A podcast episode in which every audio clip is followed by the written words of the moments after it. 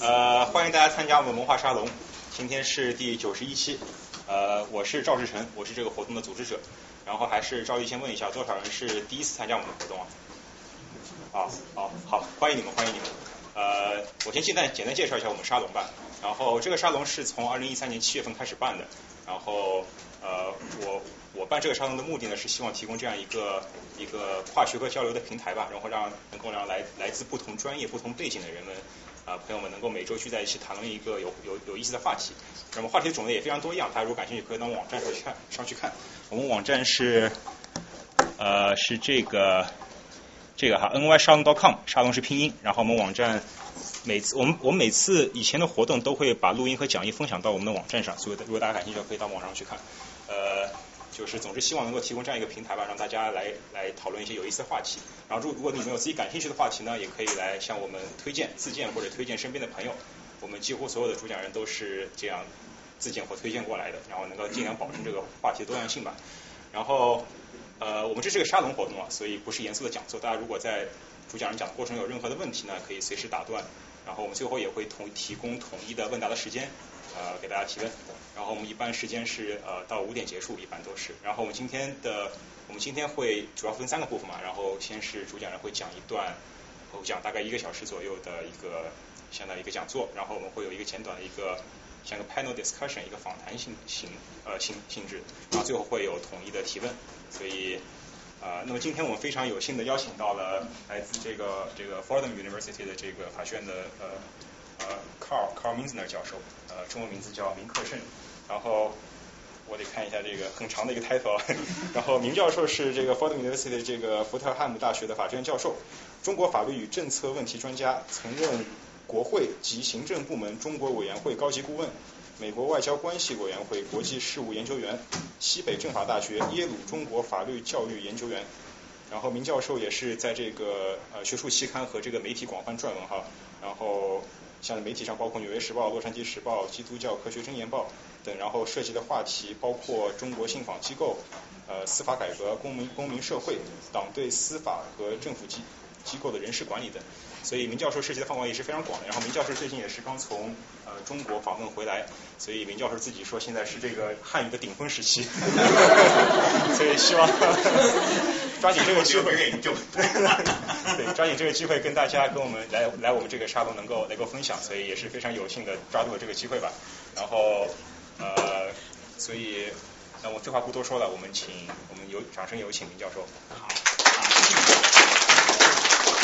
我还是真荣幸，就是那个过来跟你们那个呃，就是讨论我最近发表过的那篇文章，就是也是那个呃，就是你们那个主持人就发表给大家的那个英文的那个那个文章吧啊。然后刚才像他所说的一样，我是那个刚好那个一周前就是从那个大陆回来，所以我的那个语言水平还没有完全的退化，所以还是特别比较乐意就过来那个跟你们那个多交流。其实对我们的那些学者们来讲，就是过来跟你们那个讨论这个是算是比较难得的机会。我。在美国，多半的那个时间主要是那个跟我自己的一些法学院的那个同事来讨论我的那个研究，然后我的同事他们更关注的是那个美国还有美国国内的一些变化、一些现象。我我开始跟他们那个分享哇。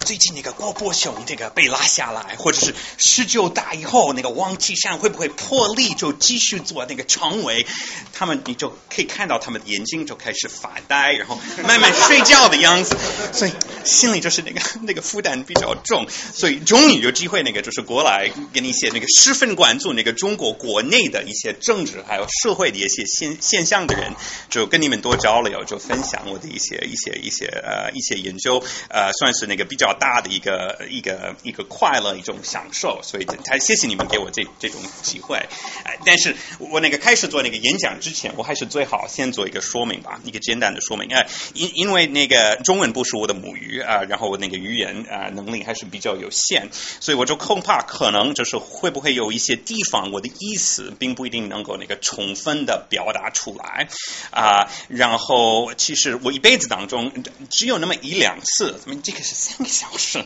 都是中文的。呃，对我的一辈子当中，只有那么一两次做过这么长用中文的一个座谈会啊，所以对我来讲算是比较大的一个挑战啊。但是因为那个主持人那个那个呃赵赵志琛呃做出要求，而且因为你们这个这么优秀的一些听众，还有这么优秀的一个一个场合，我还是愿意。呃，做出这种这种这种尝试，但是万一有一些什么地方你没有，你觉得我的那个意思没有完全的明白，或者是你不清楚我的那个观点，我就麻烦您就看我的那个英文的那个文章，因为那个写的比较有条有理，就是把我的那个整个的那个一些思想就就就就是列出来。您随时可以讲英文，也可以。OK，好，就是如果有什么地方就是觉得我还是有点难沟通，可能我就转移用英文，这个可能也好吧。啊，首先我我觉得那个最好我就是。简单的把我的那个文章还有我的那个论点先概括一下啊，然后就一步一步的给你们解释啊。其实我的那个我我基本的那个观点啊，算是算是这样子，也是也是比较简单。我觉得那个中国开始啊走进这个后改革时代啊，然后这个时代就是跟我们所熟悉的那个七八年到现在那个二零一二年的这个改革开放时代，还是有明显的不同。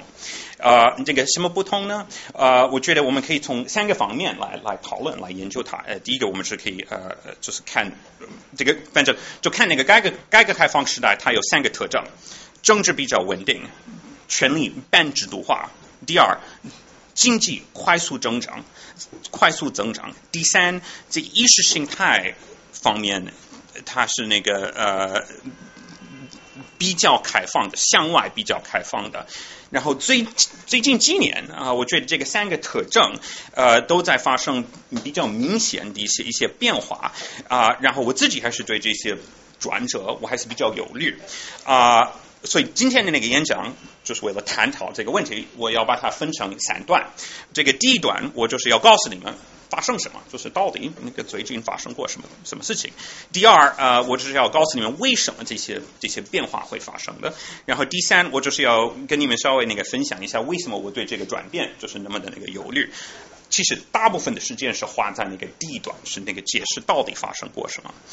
啊。好，所以我们就就开始吧，我们就是这样子开始讨论啊。那我们要讨论什么？改革开放时代，我们要开始谈什么后改革开放时代？我觉得这个有点呃，当然是那个主要是谈历史，但是我们要考虑这么三个三段历史之前，我们不能不谈。前改革时代还是要看，就是中国从哪里来，然后是往到哪里去。所以我们现在就考虑一下那个中国那个七八年之前的那个前改革时代是什么样子的。所以那个要是会去看那个中国那个四九年到那个啊七八年啊的这个前改革时代。那它是什么样子的？我就选了那么那么几个那个画像和一些一些一些照片，就就是来代表这个时代。然后我们从三个方面来看那个前改革时代，我们就考虑到那个政治，我们就考虑到那个经济，我们也考虑到那个啊意识形态啊前那个改革时代的那个政治体制、政治那个呃状况，其实是非常不稳定的。啊，在中央那个权力是那个那种集中，那个呃是那个权力在那个毛泽东这个一个人的那个手中啊，是集中在他自己个人的那个手中。然后那个结果呢？结果是什么？是那个呃中国呃中国中央的这些政治还有这些政策，还是是很大程度上是要取决于那个毛泽东个人的一些意愿。就选那个第一个，因为这个就是那个你看那个文革的时候，那个毛泽东，你看那个海报，他的样子都是放。大别的人就是比较弱小的啊，然后呃，因为这个权力是集中在他个人的那个手里，是那个比较容易就是走极端，也是比较容易那个出错误。当然，你们就会那个知道那个什么大跃进，你们也都知道那个文革啊等等等等这些比较出名的例子啊。然后呃，当然就是也在那个毛泽东那个晚年啊，这种权力就是过分集中的这个权力，被利用培养一些那个个人崇拜的这样子一些一些现象，也是这个权力也是被被利用来清理他的一些所谓的那个敌人，包括他自己。所指定的一些继承人，他自己所继承的要制定的一些继承人。那其实我对就是你们年轻人，就是对这个时代我很感兴趣，就是知道你们对这个时代的那个了到底了解多少啊、所以我想问，就是你们现在在场的人。八零后、九零后到底有多少？如果你们是八零后或者是九零后，请举手。大部分人要不是八零后，要不是要不是九零后。好，那现在给你们一个问题：你们那个七零后或者是那个老同志，你们不准回答。我只是六六零后，我都不知道你是哪个，都不准不准回答。现在这个这个问题是专门给那个八零后还有九零后。我刚才说的这段历史当中，那个一九四九年到毛泽东那个去世，那个一九七六年，毛泽东到底他有多少的继承人？意思是毛泽东自己点名多少人作为他的继承人？如果你知道他们的名字，麻烦你举手，然后就把他们的名字。你是七零后，你是不准回答。是，还有那个，要不是八零后，要不是九零后，要回答。你是八零后对吧？OK，好，说一个。林彪，林彪是一个，OK，这个是其中之一，还有没有别的？刘少奇是第二，还有没有一个第三个？华国锋三个，OK，太好了，就是那个三个最主要的。他们的遭遇是什么？刘少奇，什么？他的遭遇后来他发生什么？遭遇对，被那个我的一张大字报打打到了，大到什么程度呢？死了。对，温就在那个最那个那个那个廖少奇是那个监狱里头就那个去世的，他本来是作为那个啊、对对，然后那个林彪呢，他的那个遭遇是什么呃？，飞机坠机在蒙古呃死亡，那为什么要为什么要跑到蒙古去呢？他叛逃。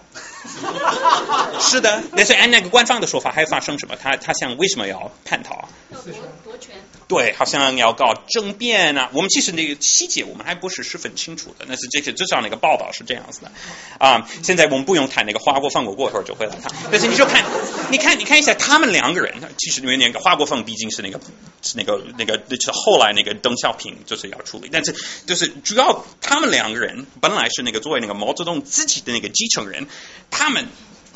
可能政变。反正也是被那个 you know 搞死掉的，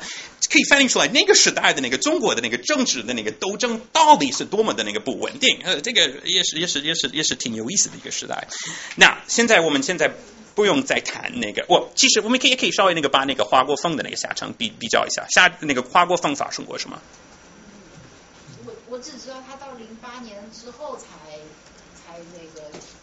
所以就已经是之就是改改革开放都之后。所以肯定是那个邓小平把他那个告死了，或者是他自己要搞政变，对吧？没有，有没有？好像没有。没有，他这个到了最后啊。禅让。啊，好像他一直是那个做那个中央的那个领导，好像一直那个到了八十年、九十年，还是保留一个政治局的一个位置吧？什么？中央委员。中央委员，对对对不起，你说的不是政治局，是那个中央委员。但是反正就是这种，你就这个其实也可以反映出来那个，you know，毛泽东那个时代跟那个邓小平的那个时代的一个差别。现在我还不想谈邓小平的时代，但是现在就考虑到毛泽东那个时代，你作为那个继承人就。是那个你你毛泽东开始对你有有点不客气的话，那问题就比较严重吧。啊、好，那就是刚才谈的是那个中央政治的那个情况。现在我们就开始继续谈那个，比如说那个那个时代的那个社会，还有那个基层社会管理。这方面也是也是出了问题。那个毛泽东可能因为他自己个人是曾经做过那个革命家，他是对这个制度还有这个体制不是这么感兴趣，他是更想啊、就是动员，就是煽动人民，就是搞革命。我们要那个呼吁他们，我们都一起上街，跟毛泽东所制定的一些敌人批斗、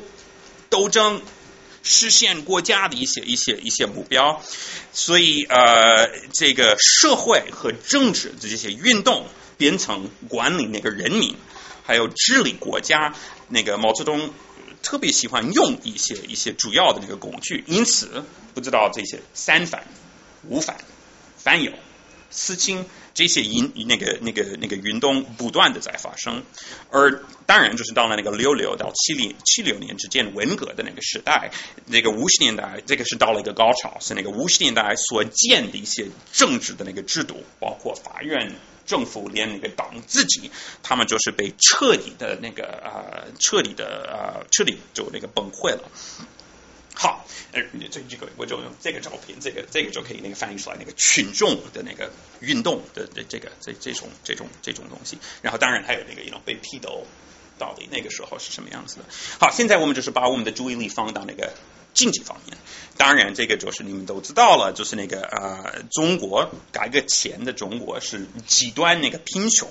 啊、这个。失败的那个计划经济啊、的那个模式啊、就导致中国那个七八年的时候，它的人均国内呃生产总值它低于印度。但是不仅是低于印印度，它是低于刚果。对我来讲，就是怎么可能？呢中国怎么可能就是低于那个刚果？但是确实是那个时代，就是那个中国极端贫穷的一个国家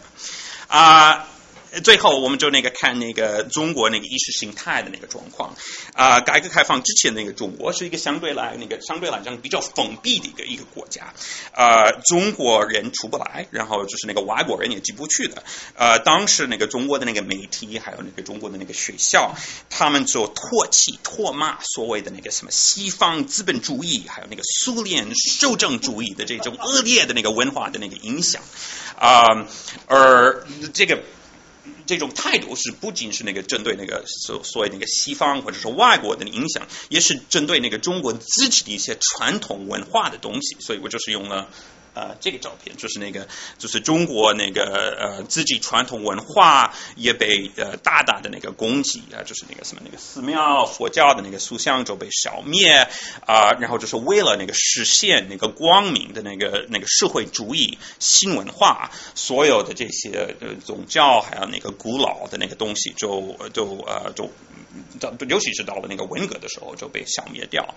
好，那我们已经开始那个进入到那个一九一九七年七七七十年代，到了那个一九七十年代末，随着那个毛泽东的去世，还有邓小平就是被平反回到那个中南海，啊、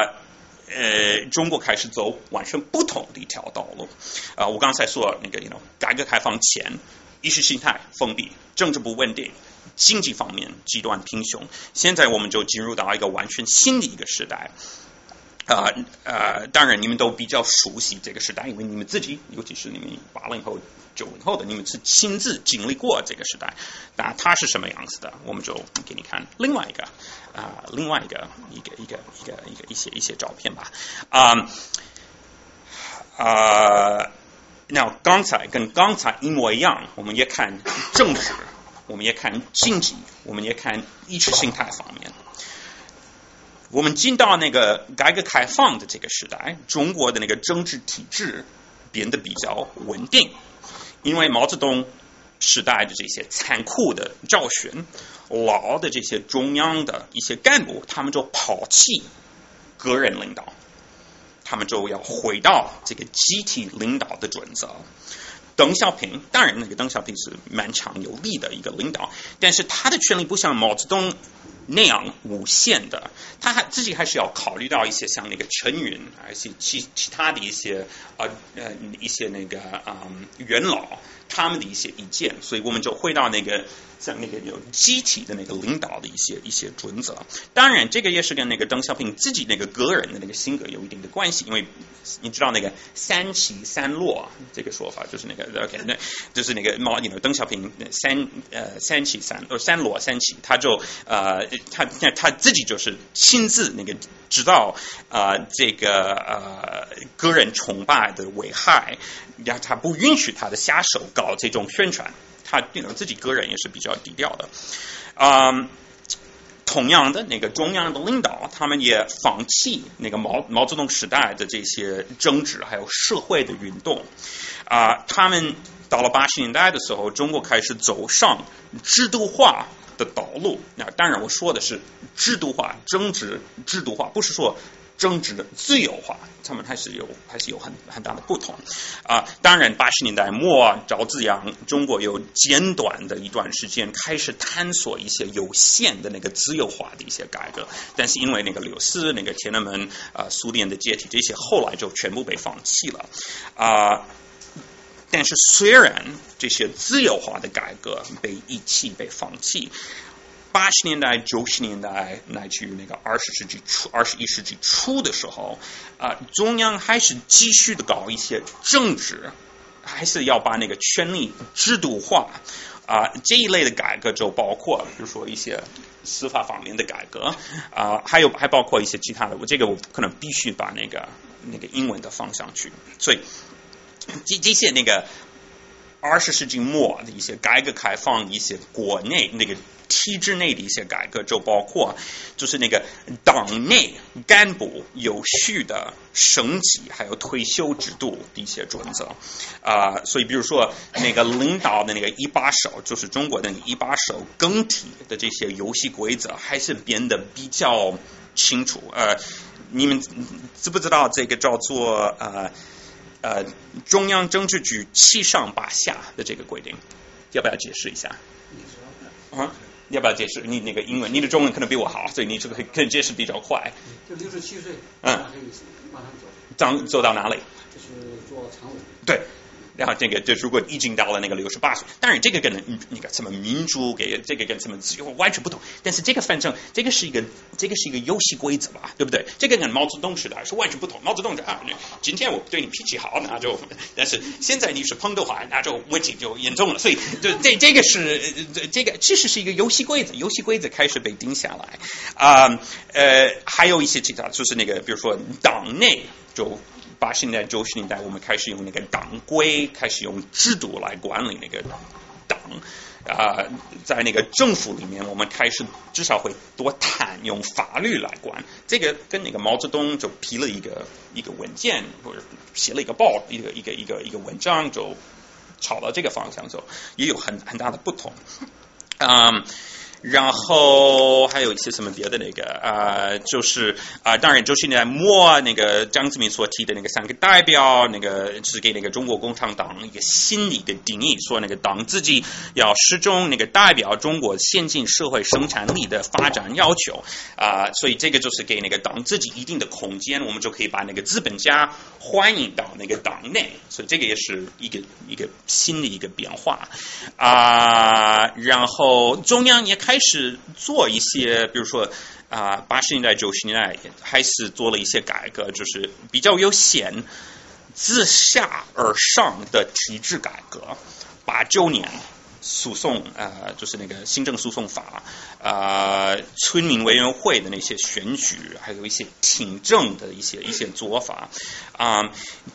这些改革是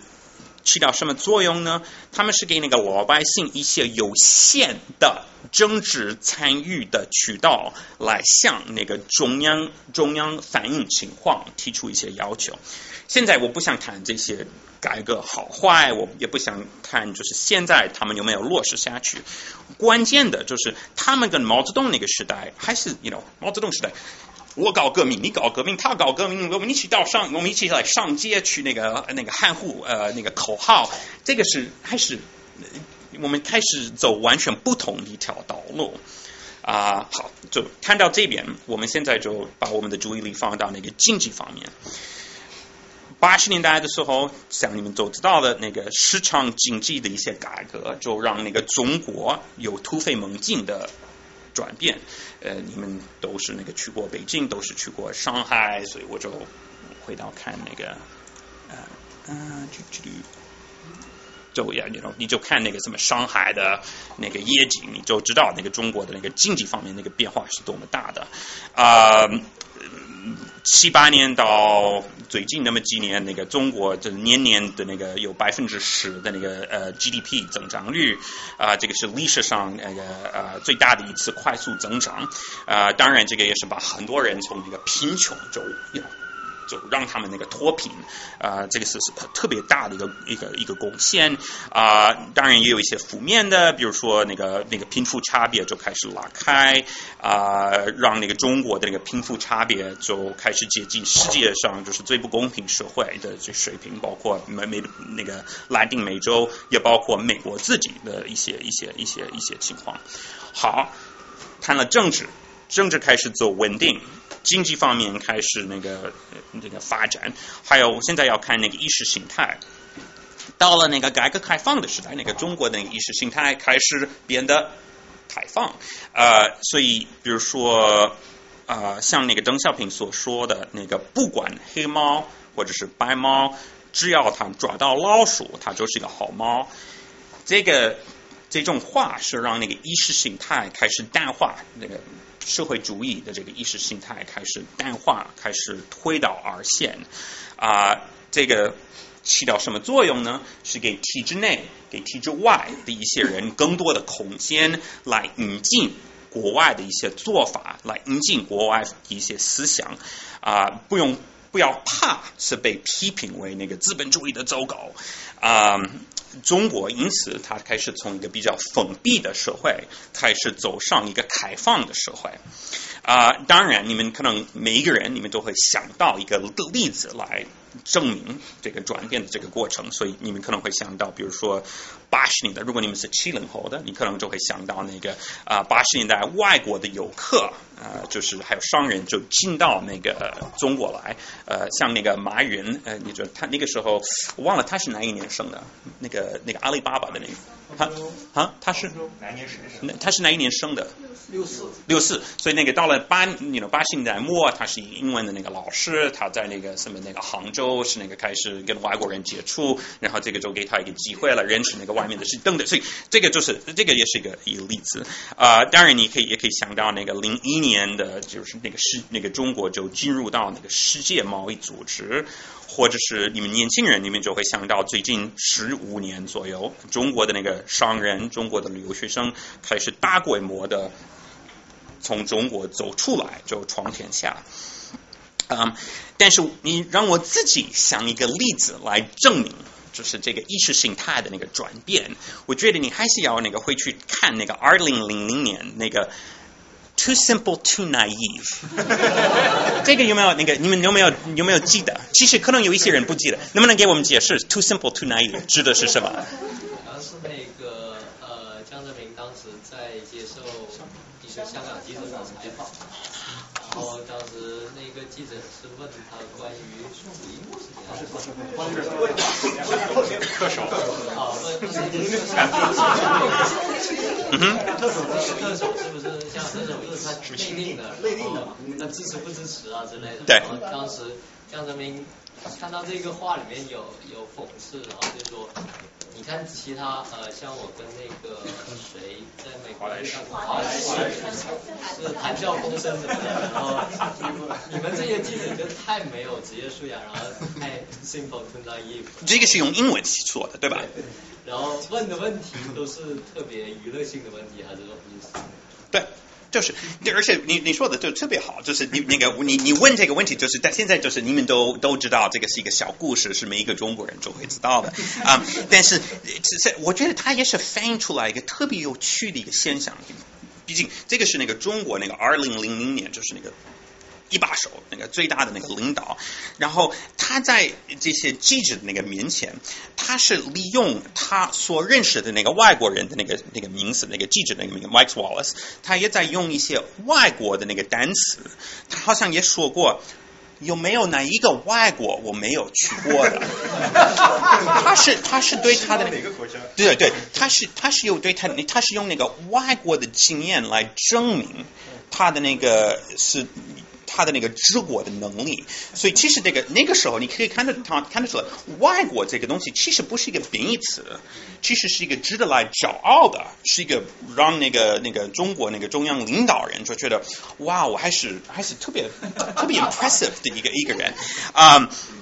啊、然后其实你就在想，其实这个这个也是反映出来一个时代的一个一个一个一个精神，因为毕竟也可以理解嘛，就是那个零二一年的时候，中国要那个进到那个世界贸易组织啊，所以这些都是一套的。但是如果你没还没有那个仔细的看，我觉得那个你可以看，你可以上网就看那个镜头，是是十分有意思的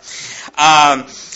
然后好，这个就是谈那个意识形态。还有还有一个关于那个呃意识形态的那个变化，当然就是还有一些其他的那个转变，是到了那个八十年代还有九十年代的时候，那个党不这么管个人生活啊、那个毛泽东时代的那个意识形态的那个白热化、褪色，呃，社会主义。这个东西是编成呃，就是那个可能那个新闻联播那个主持人所说的一些口号而已的，跟那个老百姓的那个生活没有多大的那个关系。啊、宗教就是也是那个 you know 恢复过来的，所以是那个呃那个佛教的那个呃佛教的寺庙、基督教的教堂、清真寺啊呃呃呃就是那个伊斯兰教那个清清真寺，他们都被那个重建了啊、而那个时候，只要你是那个愿意那个遵守组织之外没有阻止，就是说是是那个你只要你愿意就是不参加党没有批准过的政治组织、宗教组织的这些活动，你还是在你自己的房间里，你还是在自己的那个私人的那个那个那个那个空间里，你还是享有一定的那种私人自由。好，我们就谈到这里，我们就是已经谈到那个改革开放这个时代啊、而而一直到那个最近四五年啊。像我这样子的一些美国的所谓那个美国的中国专家，我们我们还是会利用这样子的一个描述来给美国人解释中国的近代历史。比如说我自己讲课的时候会说，啊，你看七八年前中国是这个样子的，七八年以后中国是这个样子，是那种。就是有那么那么两个时代啊、但是呢，有有一个一个一个时代不能是永远的啊、每一个时代都有一个楷模，它也有一个闭幕吧。呃，关键的问题是，就是呃，这个是这个什么时候某一个时代的特征已经变得足够来让我们说明一个新的一个时代是是开始了啊、我自己认为，就是那个中国呃明明已经开始那个进入到一个新的一个一个时代。然后当然这个是一个漫长的一个趋势，什么时候开始我们还是可以多一会儿可以那个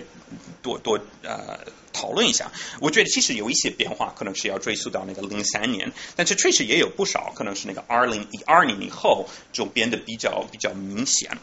啊、跟刚才做的一模一样，我们就谈政治，我们也谈经济，我们也谈意识形态吧。啊，政治政治方面，呃，中中共中央的这些游戏规则啊、正在被打破。我们所习惯的改革开放时代的一些游戏规则，他们他们就开始有很大的那个转变。所以，比如说那个中国的那个最大的那个领导，那个习近平，他目前可以说是至少是从邓小平以来，那那可能是也是从毛泽东呃毛泽东以来，中国最强大的一个领导。他逆转了这个集体领导的这个模式。啊、党内他在那个党内就建立一系列的这个领导小组，呃，是那个网络安全、经济改革、国家安全委员会等等等等，啊、他们都有一个共同点啊、那就是以习近平为组长。啊、然后这个转变确实跟八零后跟跟跟那个八十年代跟九十年代这个差别是蛮大的。二十世纪末的这个趋势，改革开放的这个这个这个趋势，啊、是要把那个权力啊、这个政治的那个权力啊、下放给政府部门啊、也是让个别的那个领导。呃，负责某一个领域，所以比如说让那个朱镕基和温家宝负责那个经济改革啊、的这个落实啊、也是要让比如说罗干还有那个啊啊啊这个周永康来负责这个政法，也是让他来负责这个维护社会稳定的这些工作，而当时是。江泽民还有那个胡锦涛，他们自己是不是个人要负责这这一块儿？这个是让别的那个领导人来来做啊、现在呢，这些这些准则、这些规则好像就被倒过来，而那个权力就是是那个变得稍微就是变得比较比较呃集中的啊、当然，就是这些。这个新的那个趋势在发生的时候，呃，那个中国是对那个公民社会、对媒体、对这个异议分子的控制，呃，这个强度是那个可能八九年以后、最大的。那我们现在呃就来看呃这种政治的那个转变呃是怎么来完成的。啊、习近平的那个崛起是通过一步一步的对他的那个对手呃就是扫除他的一些对手，所以那个一二年薄熙呃一二年薄熙来呃一三年周永康，然后就是最近呃最近那一年是徐才厚，呃，郭伯雄是那个那个一些重大的那个退休的那些那个那个呃呃呃那个将军嘛啊、这个扫除他们的过程当中，很多我们所认为已经定下来的游戏规则，也在慢慢的被打破。所以，比如说，呃，在过去三十年当中，没有一个像那个周永康啊级别这么高，就是前常委的那个领导是会被拉下来，也会被审判的。啊、比如说你要是会去看，比如说赵子阳八十年代末的那个中央领导，他的那个晚年，他就是是 you know 是软禁，但是是 you know 二十年的时间是就就是安然的那个那个那个那个度过的，而那个 you know 周恩来呃周永康是被呃是被呃压拉下来被被被审判的，啊、而这种趋势我们还没有还不知道是什么时候，还没有看到他什么时候会会会呃会结束。所以比如说是那个上周是那个零计划，是那个胡锦涛前幕僚，他也被呃被开除党籍啊、也是。也是被逮捕，啊很应该应该也会那个受审啊、然后你如果只是刚刚从大陆回来，所以你在大陆还是会听到各种各样的谣言，张志明啊，那个是还有那个 曾庆红，有各种各样的谣言，而那这个也是难以想象，是呃呃这个跟八十年的周星呢是那个差别是太大了啊、呃然后当然就是这种扫除啊、到底它是怎么来完成的，是怎么来做的？很大的一个工具是那种呃是这个大规模的那个反腐的那个运动，啊呃这个反腐运动它震撼了整个那个中国共产党，呃到目前为止已经有接近可能十万人，呃是十万名干部，呃他们呃他们是呃被被影响，呃负责当然就是负责这个这个运动不是司法机构，最主要的是那个纪委，所以这个某种程度上也算是那个黑箱子的一些一些一些一些一些游戏一些政治政治斗争吧。啊、这个已经持续三年，呃，这是那个七八年以来最大的一次。啊、然后如果你就是跟那个中国体制内的一些人来谈，其实是特别有意思的一些现象，呃，你就会可以可以感觉到，就是那些中层的这些干部，他们的那个心理。特别不安，他们都不知道那个呃那个那个负责呃什么时候会落到、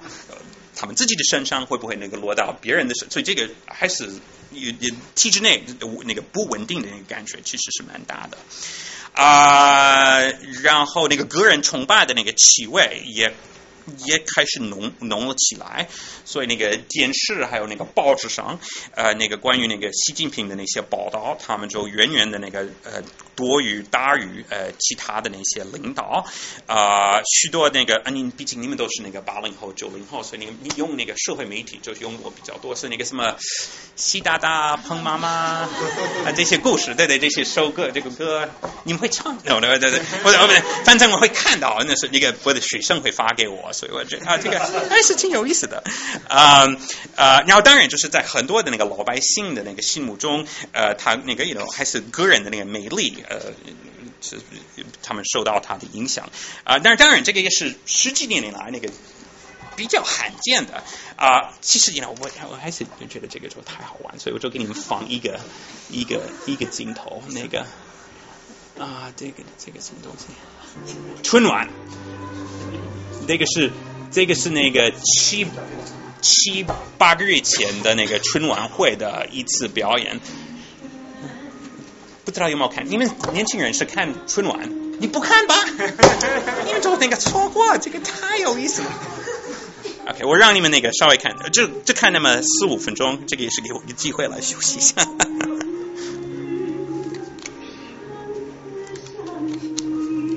有意思的一段是过了一分钟以后的，所以还好。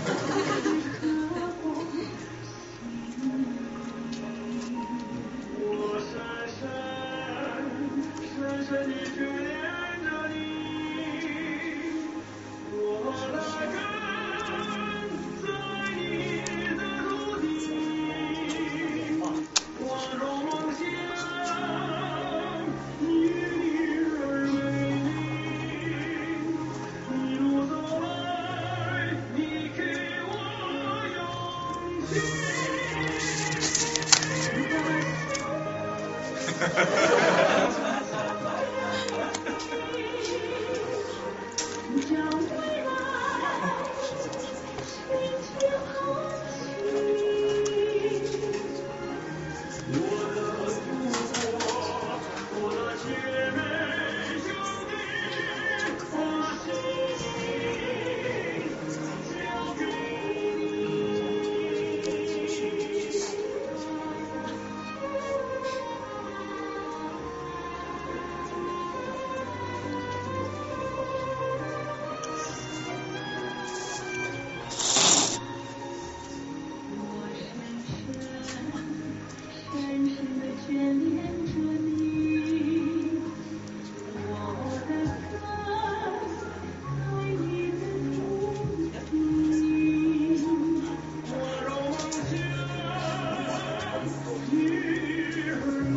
是那个清风的那个 boss 店吧，它刚刚上市过，然后它好像要开那个两百多家在全国的，就是因为那个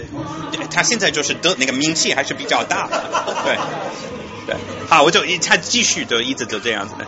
反正这个是那个春晚，只有那只有那么三四分钟的，所以但是这个还是比较比较有趣的一个现象。如果你是把这个这种镜头给一个，比如说我们那个那个七零后的这一批人，我们我会觉得哇，就我我记得那个八十年代九十年代，就是那个你难以想象有有这这种的那个画面。这个好像是我会在课本上读到的关于那个什么五十年代六十年代的一些一些镜头，而不是 you know 一二零一五年的啊、好，现在就那你可以转那个话题，就是那个看那个什么经济方面的啊、我们就是刚才在谈那个政治上的一些新的发展，刚才在说那个。政治开始有一些游戏规则把打破的现象。现在我们就是把我们的注意力放到那个经济上啊。中国正在那个经历一个新的那个转折啊，改革三十年啊，中国那个平均每一年的那个 GDP 的那个增长率是那个百分之十左右啊，这个是世界上的一个一个记录啊，但是这种现象不管怎么样不会那个继续下去的啊。人口的那个变化，国家的那个老龄化，呃，这个呃产业的一些一些转变，导致它的那个增长增长率肯定会那个慢下来。唯一的问题是会多么快的慢下来，而且会这种慢下来会持续多久？啊、如果你就是比较乐观的话，啊、比如说如果你就相信那个那个官方的一些统计数字啊、那今年那个中国的那个增长率应该会百分之七。这个是呃中国啊二十五年来最慢或者最最低的一次一次一一一一种增长啊、然后这个就是那个现在那个中国官方所说的那个新常态，然后按照他们的说法，就是呃，you know，可能以后中国的那个经济可能会从百分之七就慢慢的那个可能会走到那个百分之六、百分之五，这个是那个就会慢慢的慢下来。然后这个就会像日本，就会像南韩，就会像台湾，他们自己的一些转变。但是不管怎么样，这个跟那个改革开放时代是有很大的不同。如果你就比较悲观的话，你还有一些就是悲观的那个专专家，他们认为那个中国经济呃开始碰到一系列的新的一些挑战，呃，就是那个比如说那个债务的那个水平，呃，就他们就啊嗯啊。哦，对不起，我就本来应该给你们放这个对，所以呃，比如说，如果你就是呃看就是那个债务方面的问题，就是人会觉得这个可能是中国比较大的一个问题。零八年的时候，中国的那个债务是呃 GDP 这百分之一百五十，现在已经到了那个百分之两百五十。然后这些比较悲观的专家，他们认为那个中国的那个经济有可能啊、会呃有一个硬着陆。啊、那我不知道哪谁对，但是不管怎么样，经济方面两个，不管你相信乐观的还是悲观的，这些都是跟那个这个改革开放还是有明显的不同。好，现在我们就来谈那个意识形态吧。啊、意识形态方面啊。又有很多迹象来表明，中国可能正在进入一个啊、正在从一个向外开放的社会转向一个可能比较内向的社会啊、这些趋势一方面就凸显在民间，但是也有一些也也是凸显在那个官方的那个宣传当中。呃，你如果是看那个民间的一些变化，你就可以看到，比如说啊九十年代末那个国学热，或者是那个嗯那个儒学热，像那个于丹。那个作家叫什么？于丹，于丹，他就看着开始有不少的人开始开始对他呃比较呃比较感兴趣，或者是如果你看就是最近你一些那个中国学校所做的，他们就会让那个中国的一些学生穿上那个汉服来那个作为那个毕业装，呃，就是毕业的那个衣服，呃，我觉得这个这个趋势也是挺挺有意思的啊呃，但是你看那个官方的那个媒体，你也会你也会看到一些一些新的一个现象。呃，比如说从那个习近平那个二零一三年十一月，他就那那个时候就去了那个曲阜探访那个孔子呃故居。最近两年啊、你就看到官方开始大量的用那个时间还有钱来推广啊、这个呃中国优秀传统文化啊、如果你看，比如说现在那个中央所做的那个社会主义核心价值观的那个宣传运动，里面有一个成分是那个呼吁基层官员要大规模的宣传中国优秀传统文化啊、然后有时候这个有一些现象是特别有趣的，我不知道有没有人是那个关注到那个去年五四运动九十五周年，习近平去北大的那一次演讲，十分有意思的。所以是那个习近平最大的那个领导，五四运动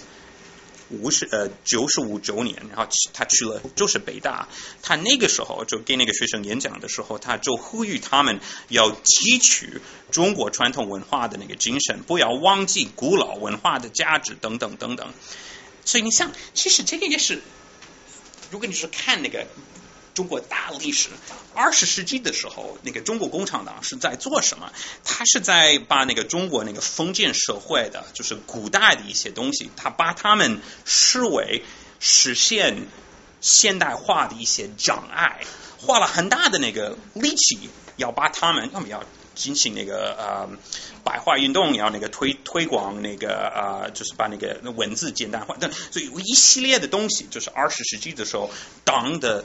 方向是跟那个中国历史是有一点敌对的，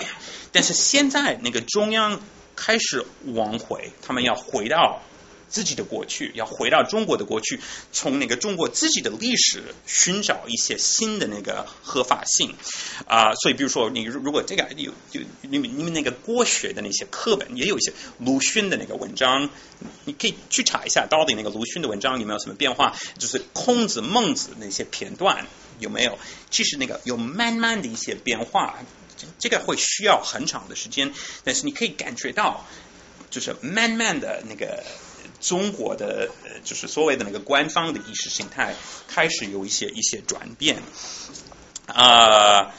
然然后就是那个所谓的传统的东西，所谓的那个儒家思想的东西，他们慢慢的被呃呃跟这个马列主义还有那个民主主义，他们在慢慢的被融到一起来，为了寻找一个新的一个意识形态的一个根据，因为毕竟。你多谈那个社会主义什么什么，这个现在没有人是愿意听这个。但是如果我们是对这个东西进行一定的那个调整，说不定就是中央认为可能会会有会有会有一些新的那个东西可以呃弄出来啊、但当然，一方面这个是完全正常的、正当的；一方面呢，这个就反映出来那个中国老百姓对自己的文化呃重新发生兴趣啊、这个是非常自然的、非常正常的，也是跟很多其他的国家一模一样的。啊、很多人，尤其是那个中国呃的那个经济那个突飞呃呃呃经济嗯。腾飞之后，很多中国人重新开始思考一个问题，就是为什么我们就就老着要吸取外国的一些东西？为什么我们不能从我们自己的那个那文化里头就寻找一定的营养？所以这方面是完全正常的。但是这些转变还有另外一面，那就是那个中央呃，确实有一个新一代的那个领导人，他们就是希望用这个中国的这个传统来抵制他们自己呃所有点担心的那个从国外的那个文化的所谓的渗透，呃，所以呃，官方就是很清楚，呃，就这个共产。共产主义，它这个意识形态已经不再怎么吸引那个那个中国的那个老百姓，是一个空道，是一些空空荡的口号而已。而因为是空洞的，八十年代、九十年代的时候，有一系列的那个新的那个意识形态也从国外进来，有有一定的土壤。呃，像那个那个呃基基督呃基督教呃底下的那个教会，或者像那个西方民主呃那个自由的那个思想，然后这个就引起那个中央的一些一些一些担心啊。因为有这些担心，就是最近一年，呃，中央开始做出一些新的那个呃调整，呃，动作，尤其是在那个学术，还有那个那个那个大学里头，就是啊、可能清理或者是要整顿，或者是要更小心啊、这个。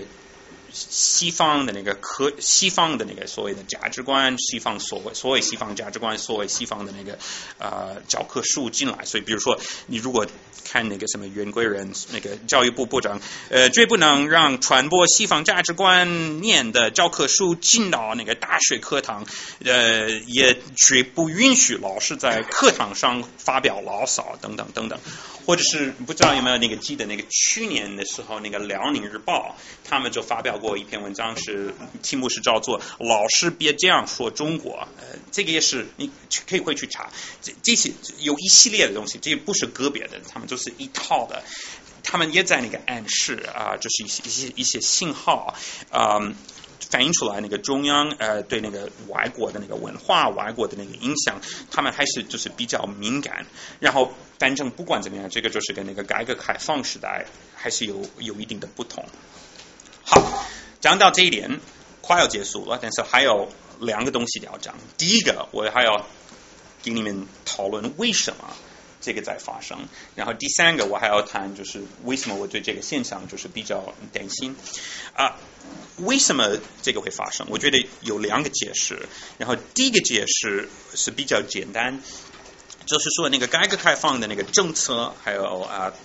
这个这个道路啊，在运行三十年以后啊，它自己有一些内在的矛盾啊，它已经对那个国家还有社会形成了。一些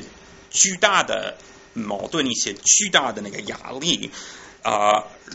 让就是这个就让让就形成这个需要调整的一些压力。我刚才已经谈过啊这个意识形态的这种这种这种呃这这些问题。经济方面，那个中国的那个投资和中国以投资和建设驱动啊、模式啊、这个已经到了一个呃节节点，它已经进到一个新的时代，一个需要转入成一个以消费啊、来驱动驱动的那个发展模式。然后那个呃政治方面。这个一党一党制啊、它它是跟这个是怎么讲？你们会说那个钱权钱的结合，是说那个啊、政治方面，啊、三十年的那个改革开放，就导致啊、人类上最快的那个财富的积累，还有一个没有进行过改革的那个一党转政，他们就融到一起来，啊、就造成了那个钱，就是那个权钱的。结合啊、形成了在体制内这一些巨大的那个政治和经济的那个既得利益的一些团体，然后这个就特别有完成的那个抵制更深层、更深深层的一些一些改革。所以就是那个简单的那个答案是那个改革开放时代所走的这些路是已经呃。已经意识形态方面、经济方面、政治方面这个道路已经不能再走了啊、已经啊、呃、到了他们的那个终点。但是我觉得还有一个第二个解释，然后我觉得这个第二个解释是更更深层的啊、我觉得更深层的答案是那个中国在三十年代的那个改革当中，就是因为为了保护党一党政治的这个一党。政治的一个体系，它没有进行过应该进行的一些体制改革。啊、然后现在啊、那个习近平就是为了为了他发现就是为了落实，为了做他应该他想做的事情，他必须依靠一些更老、一些更传统的那个做法来动这个这个这个制度。啊、我我我我多讨论这个吧，就是啊。中国的那个领导人，他们最近十年，他们就慢慢的削弱这个改革时期的一些他们自己所建立起来的一些自下而上的权力监督的那个机构，还有机制，还有做法。中国中国领领导就是最近十年，他们就慢慢的把他们自己原来的一些改革，就把他们倒过来。所以，比如说村民选举。维权律师、党内民主、微博等等等等，这些东西本来在中国的政治体制内，他们都扮演了一个特别有意思的一个一个一个作用。他们是什么作用呢？是一个有限的，是给那个老百姓一些有限的权利、有限的那个政治参与的渠道。但是问题呢是啊、中央就慢慢的削弱他们的。他们的作用就是因为他们怕呃这个八九年会会会重演，所以呃在近几十年当中，中国的那个政治体制一直处于一个往前一步、往后一步的这样子的一个徘徊的过程。你们自己可能都。你们都比较年轻，所以比如说微博，你们这个可能就比较清楚。微博那个零九零一零年的时候，还是一个你们都是那个是你们这些人可能当时都是特别喜欢用的。他当时他是扮演那个这个政治参与的那个那个那个作用，也是一有这个小的那个窗口，中国老百姓就会穿过去就想用。然后问题是什么呢？二零一一年温州的那个那个火车的那个事件，中央开始对这个事情就是有点担心。哎呀，我们就发现，我们就发现那个这个社会媒体说不定是一个我们不能完全控制的一个工具。所以过了一过了一会儿，就是那个控制就重新出来，然后就是那个微博就被某种程度上被那个那个那个整顿过来。如果你要看，比如说维权律师，你要看徐志勇、滕彪这些，那零三年的时候，他们是那个官方媒体都那个公开那个表扬的。过了十年以后，就是过了那么几年以后，孙志刚事件，就中央就开始担心这些现象，然后就慢慢的就把这个控制就下去，然后就削弱这些原来的那些这些改革。所以，因为就缺少。这个自下而上的那个权力监督，九零年以后，权力和财富的结合愈演愈烈，啊、呃，所以这种权力和那个财富的核心，啊呃对改革是抵制的啊、呃，所以周永康的那个地盘国那个国有企业的这个既得利益的那个群体，这些东西我们在美国也有，所以比如说你们那个可能喜欢看那个。直拍、直拍、直拍屋的这些节目，而且你们可能有一些人是对那个美国那个华盛顿的那个做法，你们都是特别熟悉那个潜力还有权力是还是会走到，还是那个这个这个现象，任何一个国家都有啊、所以呃，我就是有一个成语可以用啊呃，你们呃，所以就是这种这种呃政治权利和经济权利经常是呃狼。被围歼的啊、但是你要那个想象一下，就是如果这个这种狼狈围歼的那个没有你。根本上都没有选举，你根本上都没有那个自由的媒体，你根本都没有一个那个独立的那个司法来监督，那那个美国会是什么样子的？所以这这个就是一个特别大的一个问题啊、所以我觉得那个习总他们呃，他所面临的就是就是这样子的一个问题啊、假设你是他，假设你是习的话，你一方面你可能很诚诚的希望，就是把那个中国共产党的那个那个那个那个保护中国共产党的那个统治地位，你就是你另一方面也是呃特别你看到那个中国面临多少的那个社会还有政治方面的那个危机，你就看到那个体制内的那个贪污的那个现象是那么严重，你看到那个政治的那个呃体制内的那个僵硬是多么严重，你看到这些这些那个呃排呃这个派别到底有有多少啊、但是你也没有任何的那个机制，你没有任何的那个制度可以让你好好的监督。下手，你没有什么那个任何的那个制度可以让你来呃来控制体制内自己的一些一些这些既得利益，那你怎么办呢？我想你就会可能你很有可能就会做的跟他一模一样，你就会呃尽量来利用你自己所拥有的一些资源，你比如说你就会把那个权力集中到你自己的手里，你就会用政治的那个手段就清除你的那个对手，你就会那个在那个老百姓的那个心目中，你就会呃开始呃建立自己的那个呃威望啊、你就会在那个意识形态就呃强化这个民族主义，还有这种那个传统呃价值观的那个那个认同啊、所以这个这个道路是可以可以理解为什么要选的。结果呢，到了那个第三个环节，中国的未来。是为什么我这么的那个担忧？那当然有一些那个有一些那个观察者，他们就会说，哎，这个有什么呢？这个就是这个是这个是很当然的。呃，在呃就是乱世出英雄，习大大搞得定了啊、他就会削弱这些既得利益啊、他就会推进那个经济改革，呃，甚至于到了他的那个第二任、第三任、第四任的时候，他说不定就会到了那个时候搞那个政治改革。呃，我不完全否定，因为这个也有可能的。呃，但是假如是我的话，我就考虑到那个中国自己的那个历史，我我觉我觉得特别特别容易来想象，呃，就是这条道路是这么可能出轨的，或者是会让那个历史的一些啊。就是错误，就那个那个重复啊、尤其是在那个中国的那个中国在慢慢的瓦解，呃，给改革开放时代带来稳定的一些做法、一些机制啊。呃刚好在那个中国还没有建立起来一个新的一套东西来治理那个国家，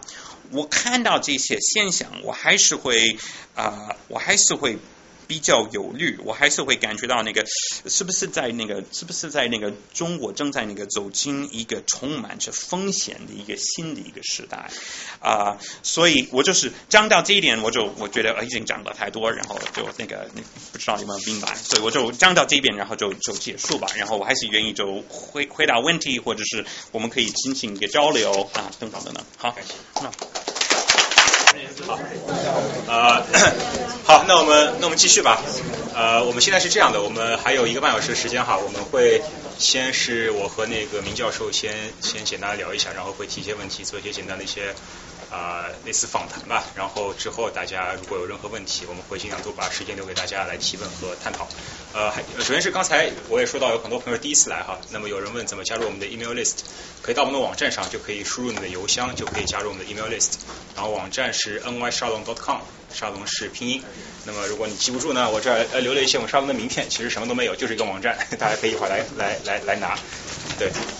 一一会儿好吗？不用着急，不着急，不会不会不会不会不会拿光的。好，然后那个呃，明教授其实已经啊、呃不是第一次来我们沙龙了。呃，张哲以前给我们讲讲过，以前作为作作为那个听众来过，客人对对过一次对对张哲讲那个新疆的那一期，对，所以明教授对我们沙龙还是还是挺熟悉的。嗯，对，然后因为明教授刚才刚才我们也知道，明教授是刚从刚从国内回来嘛，对吧？那么这次回国是有什么感受吗？啊，那很有意思，这个所以另一方面，呃，另一方面回国，去中国，说错了。那个啊，其实那个我在那个北京的时候，它那个空空气污染是那个比较好，而且那个有那个明显是比那个去年好一些。呃呃，但是呢，呃，可以说就是从呃。就是可以继续的那个探讨一些问题。我觉得我明明感觉到，就是那个呃高等教育是那个下下一个要被那个瞄准的那个目标。呃，我觉得那个瞄准是指意识形态方面。意识形态方面，我觉得就是刚才说的那个，呃，我觉得那个去年，呃，今今年一月的时候，我觉得那个中央确实是已经比较清楚，他们有一个中央下来一个新的一个文件，他们就表示他们是比较担忧。是不是那个高等学校的那种意识形态的那个工作没有做得足够好？现在就慢慢的开始那个讨论怎么来对付这个问题。然后以后我觉得你这个还是特别值得来关注。以后一两年的时候，学校可能还是会有一些一些变化。嗯，还有一些什么样的那个呃。我还在关注那个司法改革方面的一些东西，但其实也有不能说那个，相对来讲，我是对那个中国的未来比较悲观。但是呢，因为我觉得这些趋势，我觉得那个方向都是都是走的。我我觉得那条道路有点问题。但是，你知道，反正就是那个体制里面也有一些人想那个把中国就是推到那个机器里面，所以司法方司法改革方面有一些东西，我还是觉得就是。稍微有点乐观吧，嗯，所以这样。那您觉得就是呃，在中国和在美国讨论这个改革话题，您觉得？哦，我在那个中国那个就不讨论这个，我很少就那个在公开的那个场合上就讨论那个，对，是这次难得的机会，就跟他们对。那那他要那个委婉的那个那个接触到这个问题吧？对。那您认为就是像西方西方政府和媒体对中国这个改革方向的认识或者这个逻辑和这个中国的官方或者你接您接触到的中国的官方或者民间他们的认识是是是多么的这个真有意思的呃，所以是那个你你问的是那个西方的那个媒体还有中中国的官方或官方的那个媒体呃，所以其实你你。当然，就是两个都有不同的那个角度。是那个呃，那个西方的媒体的话，我们就往往都会把我们的注意力就放到一些比较出名的那个呃一分子的，或者是那个个个例个例的啊。当然，这个也是有一定的一定的价值，因为他们也是代表一些大的趋势。但是也有一些比较宏观的趋势，可能正在那个大陆在发生，而没有人。呃，好好的了解它，所以比如说刚才看的那个意识形态的，就是那个回到过去，这个是很复杂的一个，不是不是简单的一个宣传，官方宣传，也是反映出来，就是很多那个老百姓自己要也开始重新的回到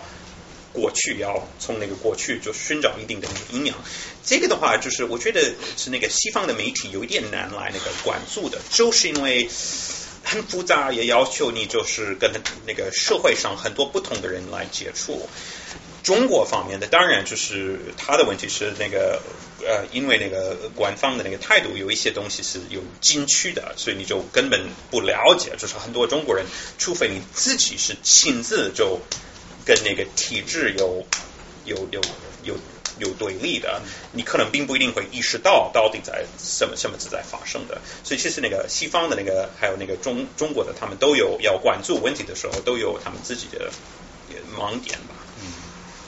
那您刚才提到，就是像我们中国现在这个意识形态方面，在试图这个恢复这个中国传统文化，然后也在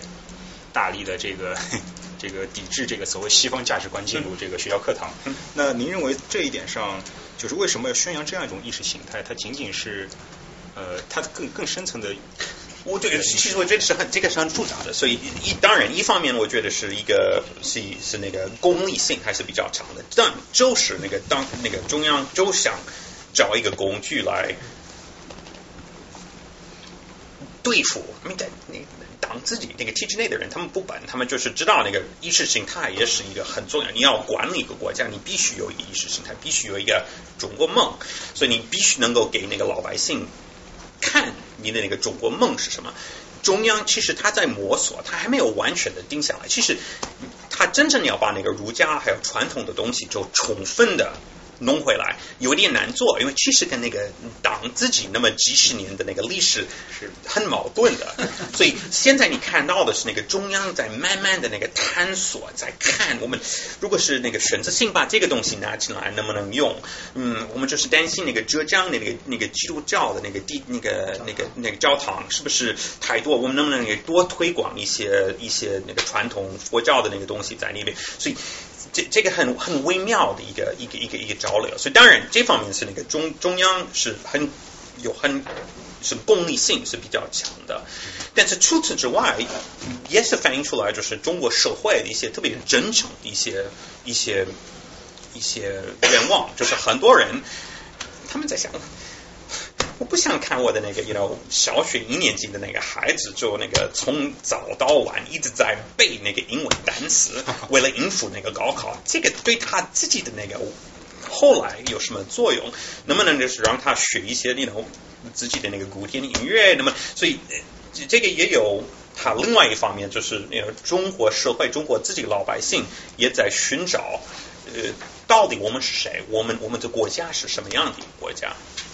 两面都有。嗯那那其实您刚才提到，就比如说像中国，就学校像最近这个所谓高考退出，这英语退出高考，其实是一个很强的一个象征性的事件啊。但是也引发了很多讨论，就是人们认为，呃，首先英语肯定是一个必须的一个，不可能不，如果你以后想想进入这个国际化或者进入这个是所谓的更更高的社会地位也好，或者满足一些基础的这个工作需求也好，英语肯定是一个必须的，也不可能避免的。那么这样做，人们就会担忧，是不是说，那么如果你高考不要求考英语，就会必然导致一基础教育没有英语这一项，那么就会导致学习英语成为一种特权。那么这会会不会就是考虑到我们现在在您在文文章中也写到，现在其实这个经济贫富的差距扩大，使得社会阶层的固化越来越严重。那么这个这种种种现象，包括这种呃这种意识形态方面的趋向，是不是会更加加固这种呃就是社会阶层的固化？就是关于那个，比如说英语，英语是不是要那个进到那个高考，是不是要继续在高考那个再高考的话，应该是多少？我就是我自己不能说什么是正确的，毕竟不是我的国家，是你们的国家，你们就要那个，你你你们要做决定，到底这这个 you know 生拔人才应该是怎么怎么做的？我我唯一的那个观点是这样子，就是我觉得就是中国有一个问题，就是他就是那个官方开始有一个。正确的一个东西，它就很快就变成那个政治正确，所以是比如说呃，中国式的政治正确中国中国式的那个政治正确，那八十八十年代九十年代的时候，那个所谓的那个政治正确，其实也有我们要应付那个那个托福，我们要应付那个那个英语九级十级。八十几不知道那个，但是因为就是这些这些东西是变成那个考核那个学生也考核那个那个那个官员的一一些做法。那现在呢，我就担心的是，我们是不是要走到另外一端了？是那个就是好，我们现在不要这个东西，我们就是要让大家就背那个孟子，要背那个孔子，然后把这个东西就是。那个《三字经》啊，就是这些东西要那个从早从早到晚就背，为了证明我们是应付这些新的那个指标，可能就是刚好会走那个另外一端吧。所以这个我也觉得是是也也是一个也是一个要担心的一个一个未来。对，像您刚才提到，就是说很多所谓的这个中央决定或者中央精神，但您也提到现在像习近平他越来越多的把自己的就把这个权力打破这种。呃，打破这种集体领导的这个博弈制衡，然后让自己越来越多的呃获得更大的集权。那么，当您你看，我们如果以前谈到这个所谓的这个呃上层精神或者上层决定，往往是一种呃，因为我们现在是常人，就只像邓以后就没有这么大的政治强人了。那如果习近平不是的话，好像这种所谓的精神或者决定，更多是一种上层博弈的结果，而不是某一两个人的个人的意愿所导致的。那么像现在如果出如果出现这种像这种越来越集权化的领导的话，是不是您所说的这个所谓的中央的一呃决定或者精神，更多的是个人的，而不是一种而不是一种群体，而不是一个集体博弈的结果？你所以你的意思是这种？就是比如说，习近平自己就开始出来作为那个中国最大的那个的强最强强有力的那个领导，是不是反映出来就是背后还有其他的人在支持他？是这或者或者是反对，就是支持和反对这些所有力量加起来的一种综合的结果？呃呃，也有可能，但是呃，我可能问题不是，就是只要有一个，比如说那个。那个权力就变得那个比较集中，我觉得是更容易来那个呃出轨，是更容易来那个那个那个那个呃出问题的，是因为嗯，比如说我们就会觉得好，现在我们就中国的那个足球搞得不好，那我们还是要想一个办法，就大规模就培养，是这种如果你只有集体的，I mean, 我不是说那个八十年代、九十年代集体领导是那么好，因为其实它也产生一系列的那个，为什么那个胡锦涛晚年的时候，呃，那个政治很多改革是不能落实下去，因为大家都在那个互相抗衡，那个等等等等。但是如如果那个权力就变得那个呃这个过分集中的话，也是也是容易产生一些啊。一刀切的，或者是那种大跃进之类的这这些，然后他们也也也是要也是要担心的吧。OK，所以说，呃，那那那这么说的话，呃，这个问题可能比较 比较比较宽泛了，嗯就是您认为像呃在这个体制内部有哪些博弈的力量可能会是支持改革？会支持改革的。嗯，我问题是你说什么是改革？你那个对那个改革，其实问题是在中国现在就是那个改革那个那个定义现在已经变得就是特别模糊，就是大家都要那个说改革，但是什么是改革？嗯，就是您所谓的这个，比如说从政治或者经济或者意识形态各方面，是那个比如说是那个自由，就是那个偏那个自由化的那些改革，还是偏先以它为例吧，对。谢谢啊、所以其实你你讲，其实那个那种体制内也有不少。我刚才在说那个司法改革，你会发现，其实那个那个也中国体制内有不少的人也意识到，呃，中国如果要有一个好的未来，它必须现在不谈什么那个西方的那个民主，就说。是不是应该建成一些制度来让那个老百姓，要让一些老老百姓更好的来那个把权力就放到那个笼子里。没这个到底我们怎么做到这一点？怎么来完成这个这个大的那个任务？也有不少的人在开始探讨，就是是不是可以通过那个那个行政诉讼法啊，是不是可以通过一些呃别的那个渠道来来搞？嗯、所以那个中国体制内、体制外都有人是意识到这个问题，但是它的挑战就在于到到了一定的时候，所有的这些改革就会碰到一党政治的一些潜规则，然后到了那个时候，这些改革就会就会被被削弱。所以我的意思就是说，你在问到底那个有什么样的力量？我可以说有个别的人，但是可能问题是我你你就像你所说的，我难以来发现。有哪一些社会的力量，就尤其是在体制内有哪一些力量，真的要把那个体制就推到一个比较开放的，因为好像这个东西确实是对很多人都有一定的、一定的那个危害，所以就是很多人很多体制内的人都有一点那个担心这个。嗯然后我还有问题就是，您刚才提到了像那个像习近平大规模的这个倡导反腐，嗯然后抓了很多这个呃，就是就其他势力的他的异异对权势力力量。那么好像看起来就是您认为这个反腐它在他看来是一种手段呢？那其实是它它的它的功能有两种，第一种确实是命令就是是要清除对手的，但是这个这个说的是那种高高层高层领导，这个是。但是我刚才说有十万多的那个基层的那个人说是被拉下来，他们不是，确实他们有很多人是腐败的，呃，所以呃，习近平、中呃王岐山这些人，他们确实要把这些人搞掉，不是为了把江泽民的薪酬的，他们做到这一点，就是因为他们自己意识到腐败对那个党自己是多大的那个挑战。但是问题是这样子，他们都没有一个司法那个独立的那个司法机构，他们都没有一个就是不能让那个老百姓就是那个弹劾什么基层的那个官员。你在一个体制里面，如果你没有这些自下而上的这些呃渠道，那你你怎么来对付反腐？你唯一能够做的事就是做一些自上而下的，我们就搞这种黑箱子的这这些这些斗争。那当然，你就可以那个短期的时候，可能还是可以把某一些人给他们打盘打屁股，可能把他们那个就是给他们惩罚一下。但是这个的话，过了一两一年，过了两年，过了三年以后，会是导致一个制度性的那个转变来对付反腐，保证以后不会再发生。我还是表示比较怀疑。所以您认为就是说，尽管它的这个结果实现了这个反腐的结果，但是它没有从制度上实现这样一种对呃长期解决合法那个合法化，所以它中中国的那个那个核心，你你就那个，其实那个中国，不管是那个中国或者是芝加哥或者是什么地方，只要那个权力过分集中在某一个人或某一个市长的那个手里，腐败、权力的那个滥用都会发生的。所以，除非你能够有一些制度性的那个东西来解决这个问题，你你多呼多呼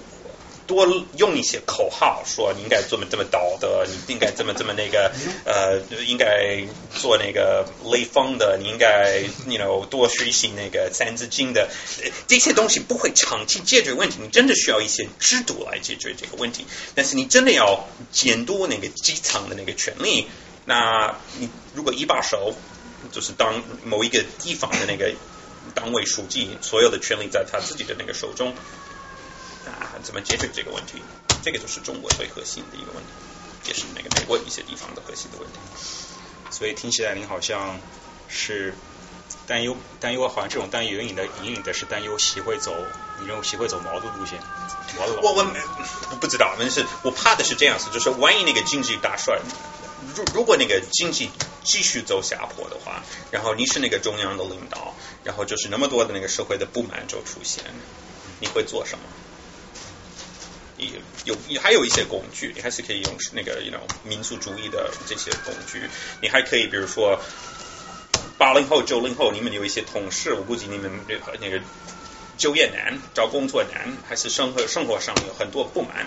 如果我是一个中央的那个领导，我能不能就是稍微利用你们的那个那个那个心情的一些不满，把你们的那个不满转移到一些别人的那个身上，或者是把你们的不满转移到一些腐败的官员，走了那个西方道路的一些资本家的那个或者是思想家的那个身上。我觉得那个如果我是那个中央领导的话，我还是有一些其他的那个工具可以用的。但是不管怎么样，我就看不出来就是好的，这个会走好的一面 啊、所以这个是我那个比较担心的。呃我不知道你有没有关注，就是像今年今年那个青年节的时候，李克强在这个做了这个鼓励大学生创业的这个演讲。Right. 对，所以 Right，而且是其实我觉得那个民的就是那个美国那个中国，就现在就是不用谈那个，比如说那个那个政治方面的那个东西，呃，不用谈那个呃意识形态的东西，可以就是这方面我也觉得那个中国那个社会开始进入到一个一个新的一个一个时代。七七年的时候，高考通过率百分之四点七，三十年的时间，只要你是通过那个高考，上到大学，你自己的那个生活都有都都有光明的那个的未来，就是大学毕业了以后都。但是最近就是你们这一代，就就算你们都是那个那个九零后的，情况不是这个样子。你们就是是从一个四本四呃三本四本的一个一个大学毕业出来，就是问题是你们是到了美国来，所以是完全不同。的。这你们也有一些同事，你们肯定有一些同学同学是在那个中国是读了一个三本四本，他们那个找工作相当难吧？呃，所以现在你看那个中央李克强在做什么？他在那个呃有一些新的那个机制，要要鼓励那个学生，就像那个马云一样，就是要要休学，要鼓励了你人是现。就是你那个，要是你找不到工作做，你们自己就创业。乃至我估计下一步可能会有，这个在美国也在发生的，可能会有一些家长开始会给那个青少年说，其实那个大学这个这个学位是不是真的有那么需要？至少硕士、博士那么有需要吗？是不是你就是自己，你们就去杭州，你们自己就是开开一个一个一个公司啊什么？这个。这个也是很大的一个转变，那这个也是积极的，说不定那个这个是好的一面。我不就一直谈那个中国问题，我觉得还是要谈那个中国好的。那说不定我自己还是记得那个十年、十五年前，就是那个时候大家就是要那个拿到一个硕士，如果有机会我要进到那个呃呃就是国营企业找一个高薪高水的呃高薪高资的一份工作。现在你们还是有不少的那个年轻的那个中国人，你们就是跟那个美国的那个硅谷的人还是有点像，就是、我是不是可以开自己的公司啊什么的？说不定这个是比较积极的一个一个现一个现象嘛。但是我的感觉就是因为你想，其实创业很多看上去很光鲜的这个成功的人的背后，其实创业的失，尤其年轻人创业失败率是非常高的。然后，嗯，作为这样一种鼓励创业的这样一种这样一种宣传的话，是不是某种程度上把这个就业的压力给转移到了这个大学生自己的身？因为他们创业，他们需要自己投资，或者让自己的父母辈去投资，或者想尽办法去找这种投资人，是不是把这种就业的压力一定程度上作为一种缓冲、减缓，然后，但是这种如果它没有形成一种很有序的创业环境的话，其实是只是这一种把问题拖延的一种一种手段而已。就是，我觉得你问问的问题问的特别好，就是。我个人感觉，是不是你就业？你现在那个中国，你中国中央所面临很大的一个问题就是那个大学失业的对对就业的问题对。多少？大概现在比多少？百分之五十？呃，我我其实不知道那个那我这方面的那个统计数字我没有看到那个很精确的，但是这个也是很有意思的。你如果你要那个了解那个中国的那个大学就业的问题，你还是要看到那个扩招以后中国的那个大学生的那个数量，对其实真的是那个特别特别高的。对对然后呃，还有另外不知道你有没有关注最近这个大规模抓捕这个维权律师？哦呀，对，那也就是是比较好奇，就是他为什么会在这个时间节点出现这种这种这种事情？它是一个，它仅仅是一个出于维权，就是出于维稳的一个需要吗？就是那个中央对各种各样的那个风险的那个容忍那个程度就越来越越来越低越越越呃对越来越来越低的，所以他们就嗯，对他们就那个律师，我觉得他们的那个水平，他们的那个呃零三年是一个分水岭，那个时候真的是孙中刚孙志刚的那个案件，真的是维权律师那个维汪他们空间最大的，然后一直在走下坡，然后这个就是新的一个一个一个一个的。中央就是怕组织之外的那个组织，只要我们看到有哪一个社会的力量，我们认为有这种组织能力，那我们就是提心吊胆，就是特别担心他，所以那个浙江的那个呃基督教的那个地那个啊地下那个教会，不不仅是地下的，他们也是公开的维权律师，这这些都是大 V，你就看那个那个一三年的那个那个那个微微博的那个那个大 V 那个对，就是这样。对。对，然后我我我还我还最后一个问题，然后最后最后最后就把时间交给我们这个观众朋友。我这个问题可能比较比较宽泛哈，就是因为您在您的文章中也写到了，就是最近这个全球从全球视角来看，人们已经不再去那么的关注这个所谓的这个民主化的浪潮，然后包括这个呃福山福福克亚马他也开始把自己的兴趣点转向了像威权政府，他如何来建造建立一个所谓有效的一个政府。那么您能不能给我们分析一下您所认识的所谓这个有效的威权政府应该是有哪些特点，而我们中国是是没有的，所以您认为中国其实完全没有在走这条道路。你所以你再再再说一遍，就是您认为就是福克亚就是福山他所谓的这个有效的威权政府，啊，right 对它是他有哪些呃有哪些特点？是是这样子，是我觉得那个傅呃傅傅本山傅福山富山，呃，他这个学者他之所以就是那么看重那个中国，是因为他那个最近那么十年，他一直在那个关注那个非洲，还有那个就是那个啊啊啊，就是那个啊。东南亚的一些国家的那个经经验，他自己就是那个觉得，嗯，是是是是不是那个民主民主这个东西不是那么需要，我们最需要的是一个有效的政府，就是那个治理一个国家。其实它有一定的道理吧，你就是如果你就是要选择，要不是那个做一个是那个什么南苏丹现在是处于那个内乱的那个叙利亚是完全内乱的一个一个状态，或者是选择一个就是比较比较那个专制的一个一个国家。大部分的人还是有愿意那个选择那个专制的国家，至少是那个社会上是那个是和平的，怎么怎么的。所以我觉得他他他他把他的注意力就把这个问题还是问的特别好，但是我觉得他可能是不是忽略了一些其他的背后的问题。所以比如说，你怎么能够保证一个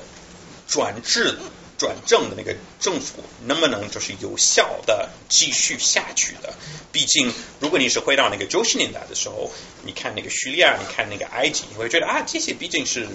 他们那个国家是和平的，什么什么的啊。问题是到了一定的时候，一个表面上看起来就是很稳定的国家，如果他没有好好的解决他内在的一些矛盾。那这些东西是比较容易的爆发出来的，而在中国的话，我觉得那个中国还要解决最核心的问题。其实你就可以看那个基层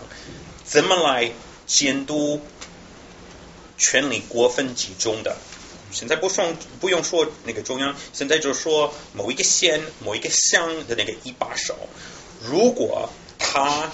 这个人还有他的亲手是控制某一个地方、某一个县、某一个乡的那个所有的那个那个，比如说政治资源。如果他可以那个就是堵塞信息的流通，保证那个就是坏消息不会流到那个中央去，这个就会导致很多很多的那个问题，腐败、权力被滥用。还有那个老百姓的那个不满，我觉得那个中央就是那个中国真的要找一个办法来解决，就他就是要解决这个问题，而且这个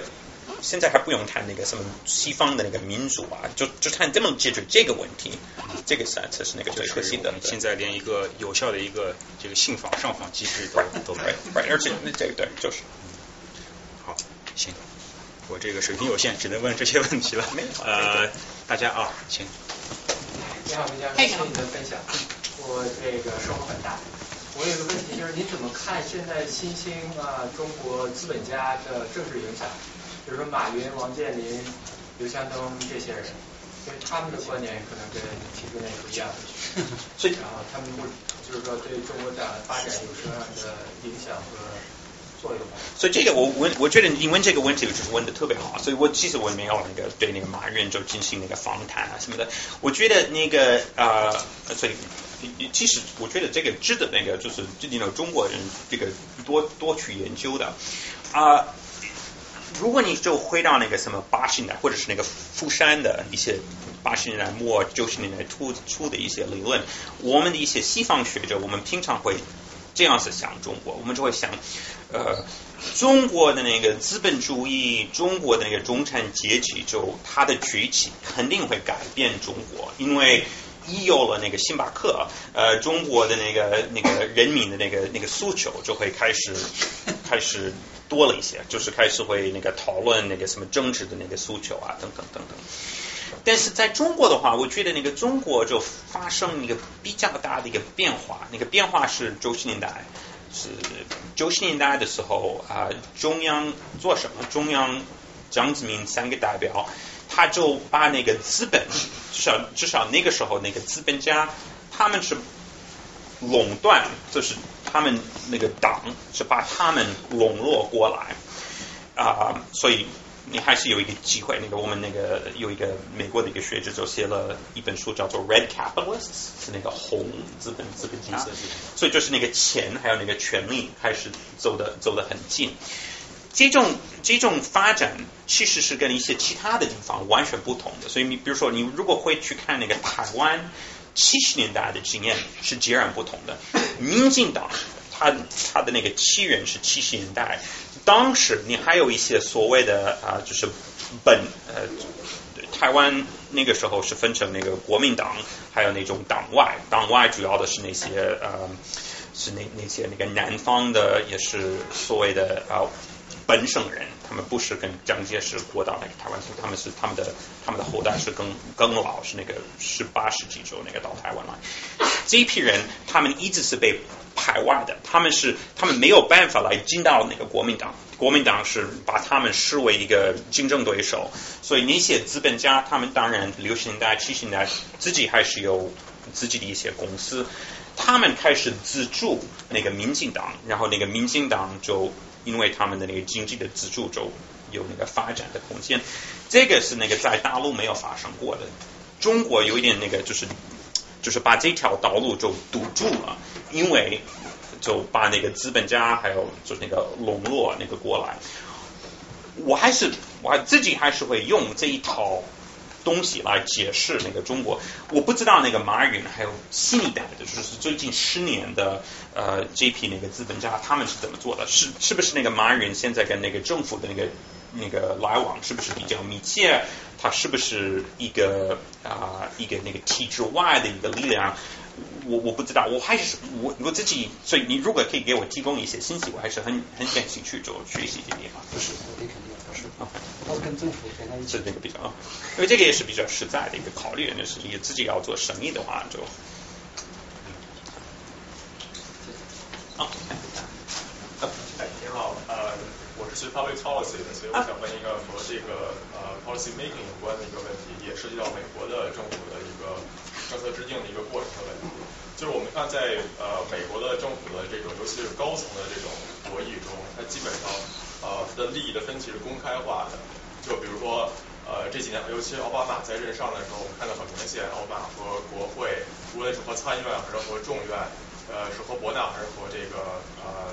和现在的这个参议院的多数党的领袖，他的这个分歧是公开化的。作为一个美国的普通的民众的话，他会很清楚的在报纸上或者在网站上或者在任何的信息渠道上看到今天他们又吵起来了，或者是啊他们代表不同的呃利益。那么刚才我们说，在这个呃中共的党内，其实我们也也是有相对的改革派和相对的保守派，他们的这种呃保守派对这种就是我们这种既得的利益集团对改革的这种阻挡，它并不是一种公开式的一种，今天我在报纸上说我们要阻挡你们改革，它不可能成这样的状态。呃，那么它是一个有点像一个黑箱的一个操作，就是所有的东西我们可能普通的民众是看不到的，只有呃中共党内的内部人士才可以看到。那我想问一下呃林教授，就是说呃我就中共的这种决策的机制，它需要从美国这个呃这个决策机制中学习什么？呃，另外是是有有哪些是需要就是说比如说避免的美国这边的一些一些教训？然后另外就是说，呃，因为我们知道，如果说呃中共现在是一党的这个执政的这个状态，那么如果比如说我们把中共的这个讨论给公开了，比如说今天七个常委在那儿开会，我们进行一个现场直播，CCTV 直播的话，我们会呃，我们可能就大家都会明白，OK，中共是有分歧，那么可能会导导致这个党它就它就会它就会分裂。所以我想呃问您的这个问题，就就是更新的一个问题，就是如何让它的这个制这政策的制定的过程，呃，既更加的透明，更加的让大家能够呃感觉到自己在参与，而同时又避免这个党的分歧。所以你问问问这个问题还是问的，所以你首先问的我就是是是要从美国学什么？我说根本就不知道，我觉得美国自己本身的问题就太多了，我们自己的那个金钱还有那个选举那个走到那么现在里头，那个我还是觉得那个美国美国不说完全完蛋的一个国家，但是其实我们的那个自己的那个内内在的那个选举的这些游戏规则，你就看我们现在那个共和党里头就是。最有最那个生命率最高的是那个 Donald Trump，那个人太好笑了 啊！所以绝对不要让那个那个那个中国学啊。对，是那个共那个共和党现在在进行他们的那个初选初选，是再过六个月以后，现在 Donald Trump 一个，哎，我反正你们也可以去查那个 Donald Trump 是什么什么样的人啊啊！那你刚才也在你也在提到一个问题，说那个你你认觉得那个中国中央已经有一个保守派，还有一个改革派，这个我。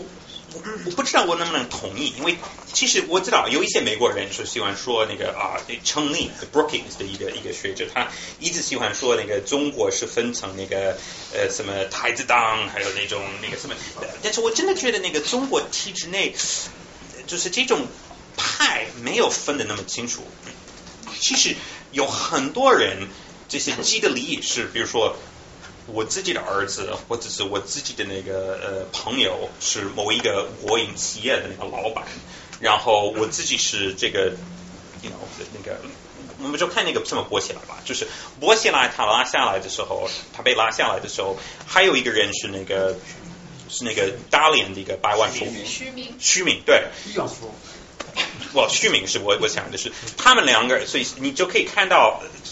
那那个虚名有一个特别清楚的一个，我要搞改革，或者是我要搞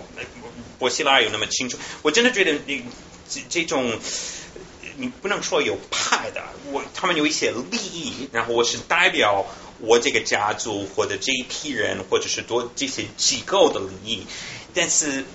可能有一些领导，他们就说是不是李克李克强就是要推进让那个那个那个那个市场，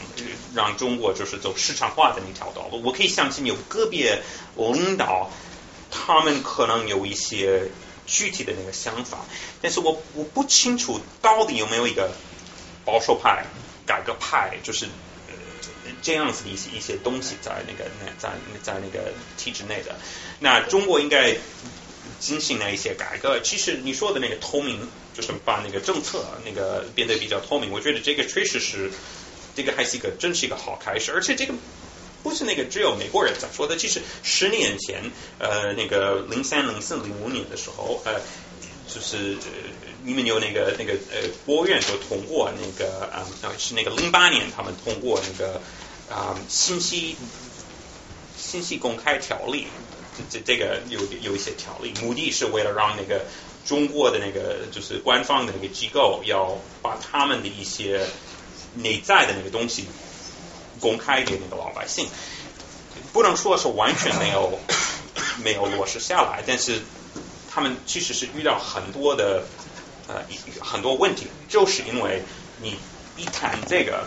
某种程度上，你还是会有很多那个老百姓就开始用这个东西来得到他们觉得那个地方政府隐瞒的一些一些事实，然后地方的那个官员可能就不满，他们就什么不配合那个中央的一些要求。你还是要回到那个原来的那个老样子，还老问题是那个那个透明这个东西跟那个是不是到了一定的时候会涉及到基本的那个政改的一些一些一些一些关键的问题啊。但是透明，我觉得还是一个好开始。如果可以从这个这个窗口开始，我觉得这真的是一个好开始。好。林教授，我有一个问题，就是您如何看待香港和台湾的前途，包括政治前途、社会和那个经济方面的前途？另外，中国大陆呃呃他们的前途，就是香港和台湾的前途，会不会是某种意义上中国大陆未来发展的方向？呃呃，中国大陆有没有可能实现党内民主？如果有的话，这种动力何在？所以第你第一就是关于，我还是觉得你们，如果你真的是那个大陆人，我真的应该会去那个台湾，而且应该跟台湾多交流。这个还是还是比较，但是看的当然你们还是会找你们自己的那个年龄的人，年纪那个三十岁、二十岁的。但是我觉得你你还是最有意思的，你们应该找一个就是年纪大一点的那个台湾人，就是经历过七十年代的，因为其实老一代的那个台湾人，他们的那个经历，你们说那个。经历过的东西，他们也是经历过的。你跟他们的那个沟通还是会十分有意思。就作为这种这种对比，那个年轻的那个台湾人，你跟他们谈你的那个你自己的那个生活，或者是他们有一定难以来了解，因为他们的社会已经已经变得还是还是比较比较多啊。那你在你刚才在问那个台湾还有香港的问题，我觉得这个问题就是问的十分有意思。我就回到那个。有有一个东西是令我比较担忧，有有很多东西令我比较担忧。但是关于那个台湾和香港，我觉得我们可以从意识形态这这个角度来来看。我自己还记得那个九十年代末香港回归的那个时候，香港那个时候还是有一点那个爱国主义的那个，他们觉得。就是那个英国那个资本家，他们那个走丢了啊，什么那个那个那个英国的那个殖民者走了，我们现我们是中国人吧，我们是回到祖国，还是有一点很多人有一点忧虑，因为他们都不知道他们自己的那个制度能不能继续下去，但是他们也有一定的，他们那个心态是比较矛盾的，因为一方面你也觉得 啊这这还是不错，我们是那个中女是也可以做我们应该做的那个中国人。现在过了二十年后，情况不一样。现在那个年轻的那个香港人，如果你你们是那个，我估计你们都是那个社会上社社会媒体的那个高手，你们会看到各种各样的那个影片，香港人放的，大陆人放的，就是互相骂，就是等，就是这个已经变得那个特别特别厉害。然后我一直在想，到底这种 这种对立，这种。这个是怎么来形成的？我觉得从我刚才的那个意识形态的那个角度来看，也可以也可以分析一下。当然背后有各种各样那个政治还有那个经济的因素在里面，但是现在我们只谈那个意识形态吧。我觉得某种程度上，那个中央还有整个那个中国的社会，它开始重新思考什么是中国，我们是什么样的人。刚才说的是那个传统中国文化，但是另一方面在说中国，我们是祖国，我们是中国。普通话为主的是那个呃，有那个记住那个我们还黄河还有长江一带的一批人，所以这条语调就是最近那么几年已经变得越来越浓。这个也反映出来，就是在比如说最近一些那个。香港的那个教材当中，所以比如说那个二零一二年的时候，中央就是要把那个爱国教育带到那个香港，然后也有一些比如说广东广东话的一些电视电呃，在广东不是香港，那是在广东的一些以广东话为，就是以以以广东话的一些电视节目或者一些电台，他们就被关掉了，开始要推广那个普通话等等等等。香港人就意识到这个，尤其是那个年轻的香港人，然后我觉得这个就引起在他们自己的那个心目中一种反弹。他们觉得，那我们自己是不是我们自己的身份是什么？你你们是不是在告诉我们，我们我们自己是二等的？是不是呃，你我们我们自己的那个文文化是不是可以受到那个认可啊？所以我的意思是。中央越来越开始强调，开始把那个中国文化固定下来，给他画一个，给他那个定一个一个比较狭窄的一个定义，引起一个反弹在香港，所以是那他们觉得哇，我们就要排斥，而且排斥不仅是那个政府的一些，我们也要排斥你们，我们要排斥你们那个大陆来的人。这种这种变化也是令我比较担忧，因为这个不仅是台湾，不仅是香港的台湾人也在观察到，他们也在看，如果这个的话，在香港，那我们是不是以后也也是这？我们我们是不是也是同样的？所以那个啊，Sunflower Movement 在那个在在在的那个就是他们也年轻的那个台湾人也有一定的。所以我怕的是，就是如果那个中央的那个态度，如果那个大陆这种意识是不是不是意识形态，但是那种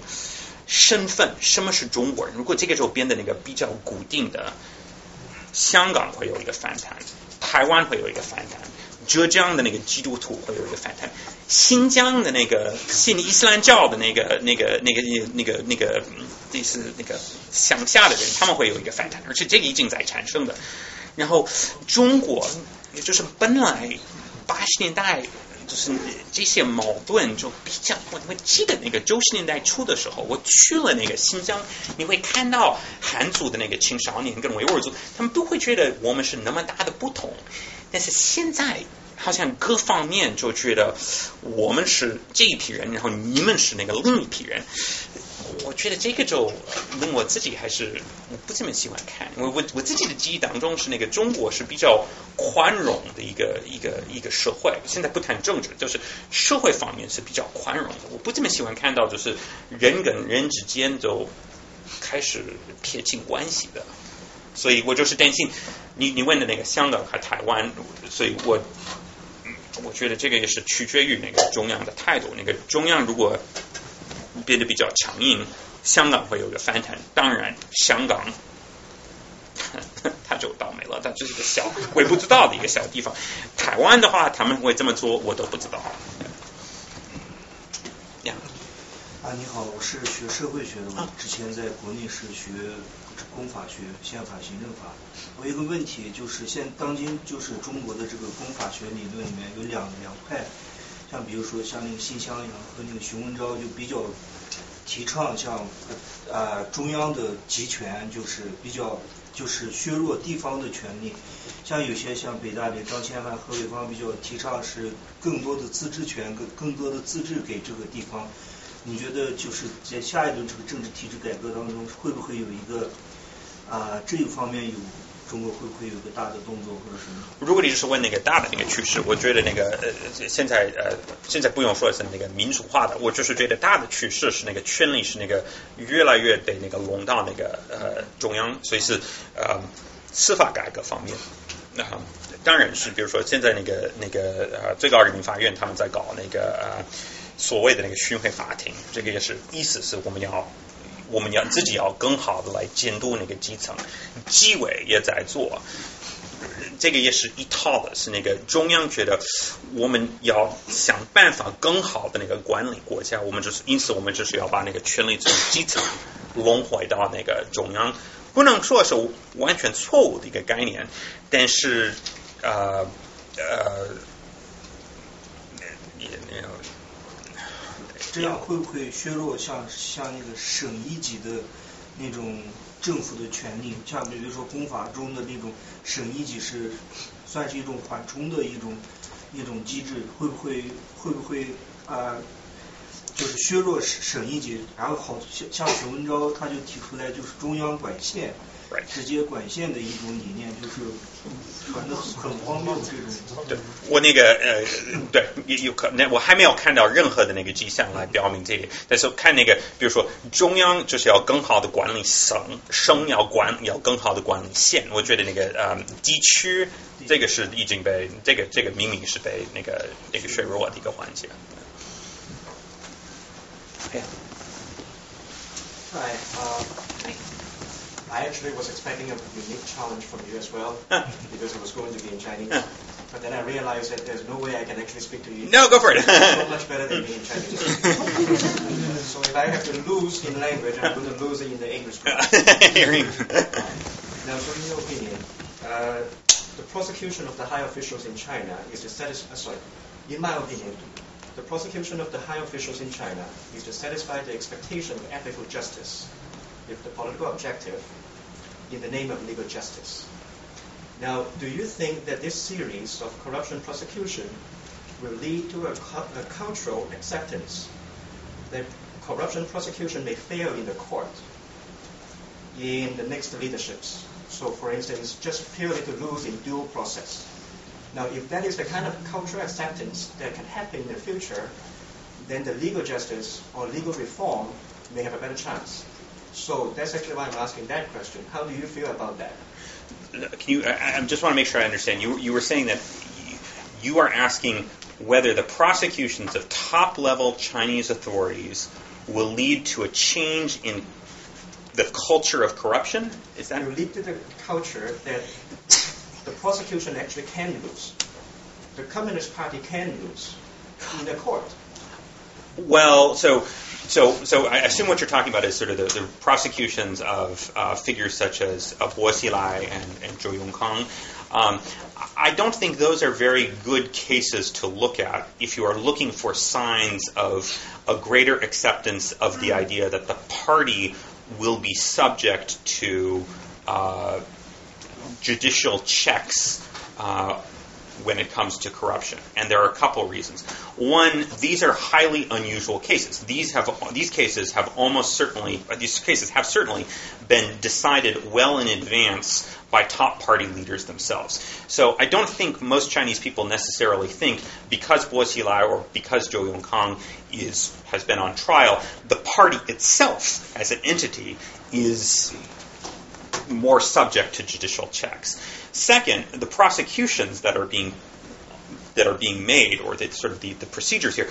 everything is being done in advance by the party itself and by the party's disciplinary apparatus, at least when it comes to the very top level prosecutions. So, in fact, I think this is a sign that the court system just doesn't play that much of a role when it comes to these very top level issues. In fact, the court prosecutions itself are just simply a rubber stamp at the very end of a politically predetermined process when it comes to these high level, central, very you know central uh, top level cases. So if you agree, so if that's what you're thinking, then do you think the political elite will be so scarred by this series of corruption that they will actually advocate a legal justice so that in order to protect themselves better in the future? Uh, I don't know. I mean, you know, that would. I, would hope that would be you, you would hope that would be the process. You would hope, and in fact, after the Mao Zedong period, I mean, certainly one of the reasons why you had legal reform in the 1980s and 1990s was precisely because Chinese authorities themselves saw what happened under the under the Maoist era and said, we, we better create some better institutions. Uh, and so maybe you could say you would hope that after something like this, people would say we need to sort of really work on institutions so that this doesn't happen to us. But I would worry that the it actually uh, it can go the other way too, which is that everyone decides that I better be the one to get more power so I can use it for my own benefit, and I better not step down at the end of my term so that I can prevent my successor from using the power against me. Uh, so if it becomes like a 你死我活的那个政治的斗争, I think that's even worse. I mean, I think that's that's actually less likely to lead towards political reform. It just be, you know you need to get rid of the other guy before he gets rid of you. Oh yeah, oh back there in the back. Yeah. 我想问一下啊，问一个关于那个舆呃网络舆论的一个问题，因为你刚才也提到啊，有就是一三年的时候，中国对于一些网络大 V 的一些打击。那比较着名的两个例子 就是呃薛蛮子以及李开复，嗯，有部分认为李开复谎称自己得了癌症，其实是一个脱针之计。那您怎么看这个问题？第二个问题就 是，好大一盘棋。美国或者是西方。培植的一些网络势力，我们称之为网络第五纵队，他们呢手中必反，然后任何呃宣扬一些普世价值或者一些民主，但似乎目前看来，中国政府对于这一些网络第五纵队没有很好的一个呃反制的一些措施，唯一能做的就是控制、控制再控制。如果您是中央的一些决策人，有没有一些很好的建议，关于打击这样一部分呃西方势力培植的？所以那个。关于那个第一个问题，就是关于那个我都不知道那个，其实是那个那个那个关于是那个李开复的，对吧？这个是假的吗？立开复啊，网络上有部分认为他是阴谋论，因为他是谎称阴谋论然后跑回台湾，然后和中国达成了一定的协议之后再回来。他现在不再谈民主这些东西，只谈呃事业与生活的平衡其实这个不仅是他们那个憨憨好像也是对吧？憨憨憨憨憨本来是那个比较比较活跃的，然后后来就不怎么不怎么谈那个。哦，我不知道韩寒是具体情况，但我知道比较两个典型例子，就是一个是薛蛮子，一个是。反正我都不知道一个具体的是那个每一个人到底是发生什么，我都不知道。那是我觉得就是你 know 中国人，中国就是很多或者中国那个网络人，他们不本，他们就是他们也可以那个闻到，就是看到那个大气候有没有在变，然后每一个人还是会做出一个选择。所以有一些人会觉得，嗯呃，你 know 可能我就把我那个微博的那个账号就关掉，不在那个发表。可能有一些人会觉得哦，可以继续那个微博上。还是会继续的那个发表，但是我只发表一些那种生活那个。中国人特别喜欢拍拍那个事物吧，就是那个我的那个晚饭，所以可能多多做这个啊。还有那个嗯，也可能也有一些，当然也有一些人是那个硬着头皮，我就是我还是要继续的发表，不管那个中央怎么对待我，还是要搞。所以是那个很多人就会选不同的那个道路啊。关于你说那个什么西方就培养那个 什么那个，我觉得我没有听说过那个西方是培养，其实有不少的人可能就是。自己就喜欢上的那个什么那个自由那个价值观，他们开始发表那，所以这其实你对了，就是那个网上也有各种各样的人都有啊。那怎么对付他们？我们都不知道那个呃，那是不是那个中央一进那个那个那个有有？我觉得不是那个习近平他自己那个那个建了一个比较偏右的、比较偏左的一个年轻的那个周小平。叫什么？周小平，周小平，对对对，周小平。所以你就需要那个那个那个你那个中央就是那个需要一批那个自己的那个年轻人，就那个维护他的那个他的他的那个信那个现呃现象吧。我觉得这个可能也是可能以后会做的。OK，好，呃，谢谢你，呃，明教授那个呃，用的中文这个呃。给我留下非常深刻的印象。好，那 那我刚才听到您的呃一个多小时演讲呢，我就知道您的一种忧虑。嗯。对于那个习近平上台之后，那个中国的那个政治走向的忧虑。呃，我想说呢，呃，我的看法跟您看法不完全一致。呃，呃，我我能够理解，因为我最近也看一些新闻报道，中文的、英文的，就说那个习近平的皇帝啊，那什么那个独裁呀、那个。其实我的看法呢，因为我是七十年代出生的，所以说，嗯，从我记事开始起呢，就七十年代末我上小，七九年我上小学，嗯，到八十年代，然后呢，到我回到那个时候的，从经济上来说，变化特别大，huge change。那从政治上来说呢，从言论自由上来说呢，我想说呢，嗯。嗯，基本上到那那个时候，就是八十年代、七九年、八八零年那个时候，很多词是很敏感的，毛泽东啊，提都不要提，提的很很多麻烦。但是到现在，我想到两千年、两千呃几几年之后呢，现在目前情况下，我觉得基本上言论自由除了有几块比较敏感的区域之外，你在网上去看，我觉得基本上中国呃，因为到我到美国也生活了有十年时间，所以说有很多人说中国没有言论自由，我说可能。中国没有完全的言论自由，可能更正更准确一点。所以我整个来说，我觉得还是比较乐观的。因为呃，习近平，我觉得政治改革和经济改革不一样。经济改革你可以一步步的来，政治改革你一旦你放开之后，你很难控制得住，你很难收得住。对于中国这么一个国家呢，有五千年的历史，我觉得它的很谨慎。我觉得中央政府很谨慎，就政治呃经济改革先来，然后政治改革一步步的来，而且那个呃。中国经历了前十年的那个经济改革，在经济上巨大的变化，然后但是很多问题，腐败问题，所以习近平上台之后呢，他是呃做那个，就是说像您刚才说的，清除政治对手，反腐败。我觉得他反腐败一个两个方面原因，一个方面他必须要维持这个政权的稳定，这必须要反腐败。第二个方面呢，我觉得他是有，我我是比较乐观一点。我觉得他是有下一步的计划的，因为我只有那个有一个廉洁有效的政府，我才能够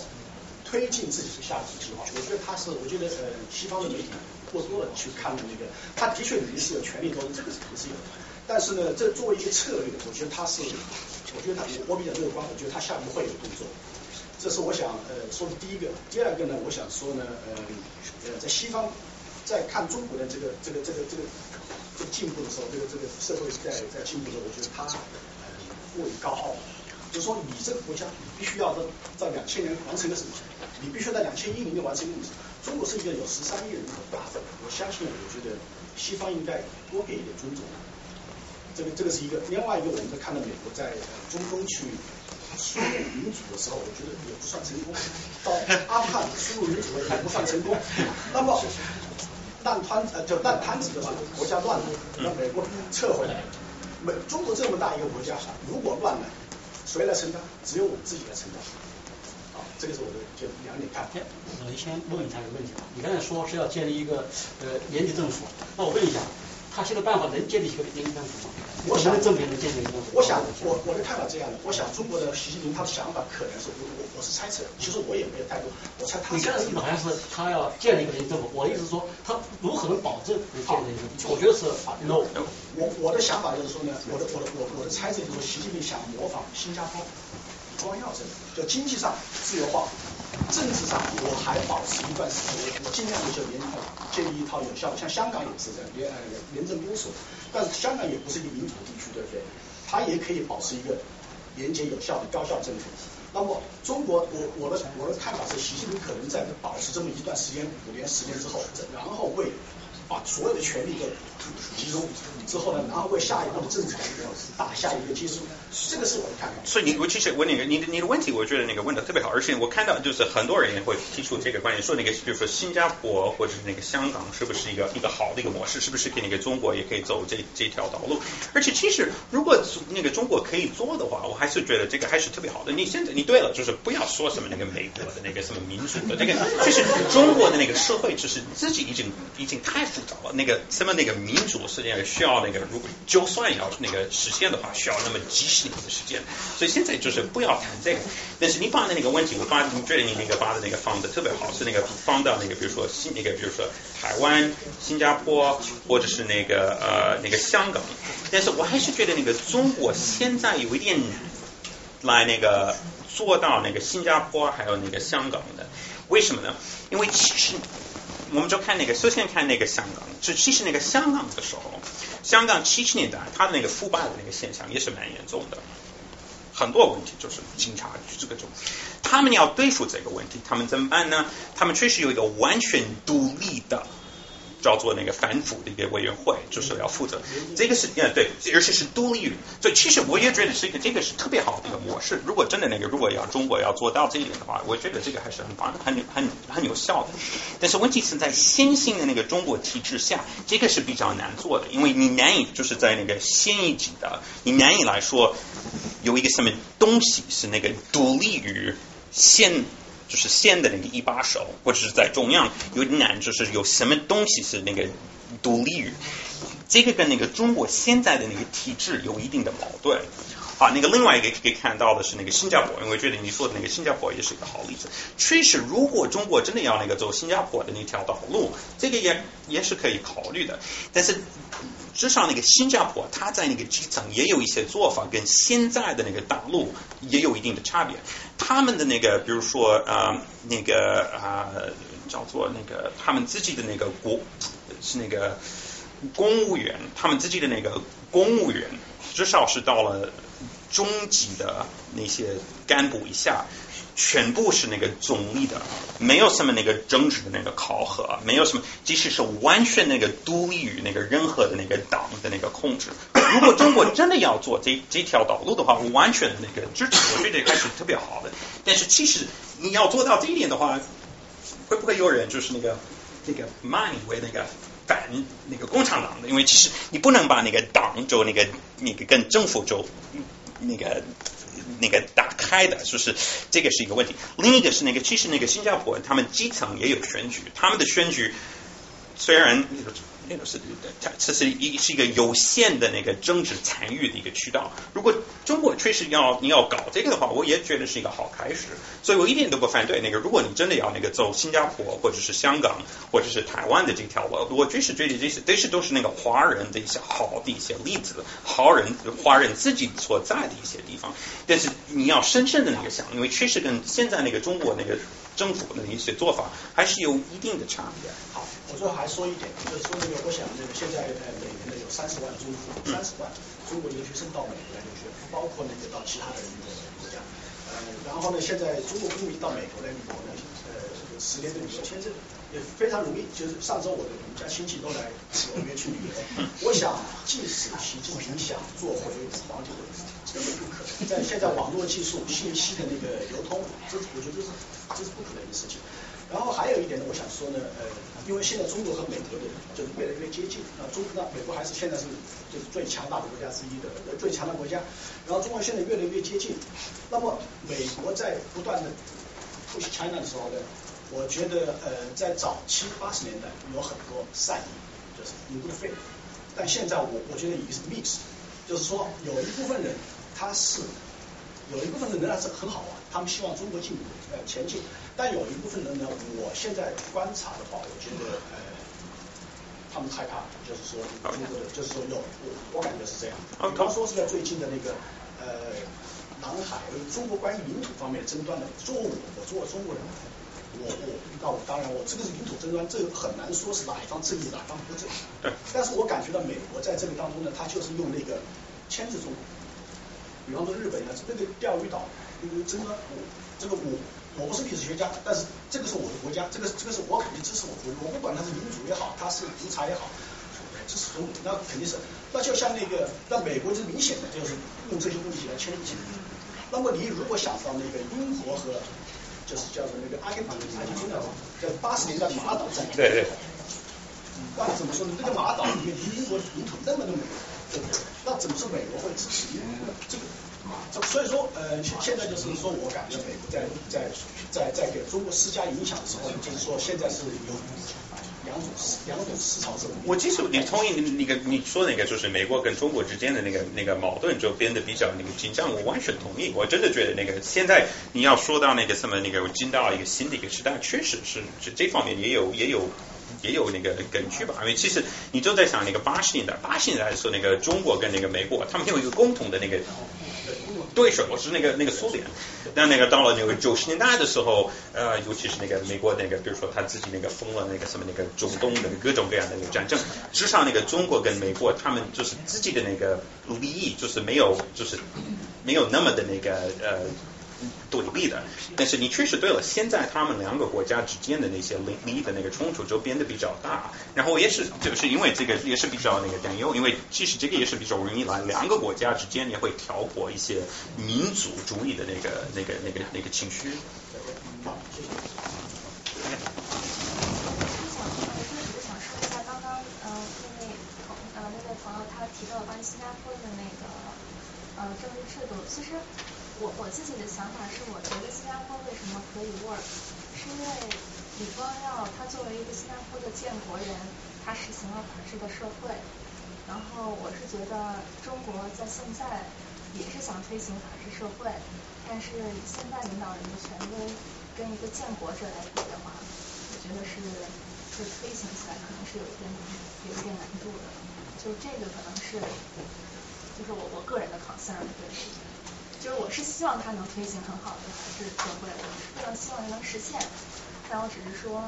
可能他领导人是没有那种以一个建国者的权威去来实现这个理想。对，我只是想说一下这个。可以加一句。我那个开始最好哦，一定要加。呃，我很快。你为什么觉得领导人一定要实行法治社会呢？因为他如果他见他他在法律之上，他不是他不是更爽？他为什么把自己放在法律下面？我是说，对于一个国家，就是现在中国的领导人，你为什么这么假设他？我我我只是说，我只是觉得，对于一个国家，要对国家长期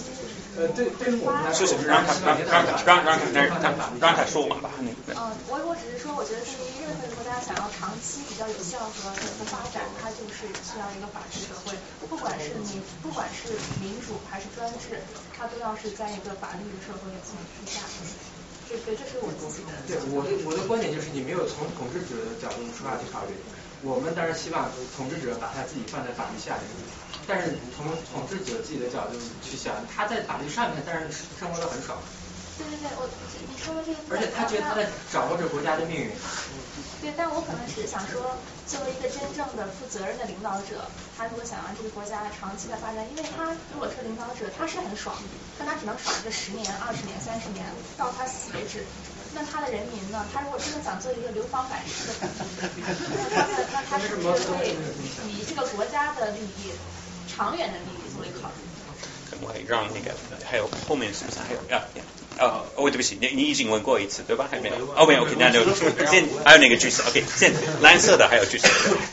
我我问一个比较简单的问题，大家都问的比较高深。呃，我想问一下，呃，可能我没太听清明白，就是说我听明白了，就是说习近平上台之后再进行一些集权。那我想问的是，呃，集权是为了做什么？啊，然后就是说，在他的任内，你觉得呃？他 face 的最大的 challenge 是什么？或者说他想留下来的 legacy 又是什么？所以后面的话不知道，就是到底他自己在想什么？我不不是不是不是很清楚。但是但是你问的那个第一个问题就是为什么他要这样做？其实我我自己觉得他有点是是呃你你说对了，有一些那个那个外国说他他就想做皇帝。我其实我我对他就是比较同情，我觉得他比较无奈。不管你就是你自己要活下来，或者是不管你就是想做什么，在先行的那个体制下，你都没有办法。你就是你唯一能做的，你还是要第一个要怕别人会不会把我害掉。如果薄熙来他如果没有当时没有把他搞掉，他会怎么对待我？这个就是。所以现在我们已经开始进入到一个你死我活的这种这种那个这个政治斗争。所以你你问这个问题，就是为什么他们他们这样做？我可能就把那个问题换换换过来，为什么他不这样做？我觉得这个可能是必须的。然后呃，你第二个那个第二个问题是那个嗯，对不起，我忘了那个。哦，就是说在就是现在的状态下，就是他 face the challenge。哦，最大的那个 challenge 是什么？嗯。从我个人的那个角度，我觉得怎么把权力制度化？你这个，我觉得这个是中国中国自己最大的一个一个权一个挑战，不是习近平，是那个中国最大的那个。我们怎么来立下来一些运转、一些政治权力运转的一些规则？这个我们怎么做？从习近平的那个角度来来看，他最大的挑战是什么？可能是。其实这个庞大，就是现在体制内这么多的那个既得利益，只要他要做事情，不管是他要做什么，他就会跟他们碰撞。所以我觉得，如果我是让我那个站在那个习近平的那个位置上，我会觉得他最大的他挑战是我怎么应付官僚体系，我怎么应付就是这个体制内这么多的那个利益，因为我怎么来控制他们？这是一个黑箱子，我也在箱子里面，我们都在互相的那个斗争，那怎么对待他们？我这么这么控，这么收服他们？这个可能是他那个最大的一个挑战。啊，还有那个呃橘色的，我先打断一下，就是刚才你们谈到那个新加坡的问题，其实我们沙龙之前就李光耀逝世那那一个周末，我们其实专门做过一期关于这个新加坡模式的探讨，是来自那个哥伦比亚大学政治系的刘汉章博士生做的，然后非常有意思，讲的非常好，如果大家感兴趣，可以去我们的网站上有录音呃 和讲义，大家感兴趣可以。那那期讲的其实非常详细，从政治、经济各方面角度，呃，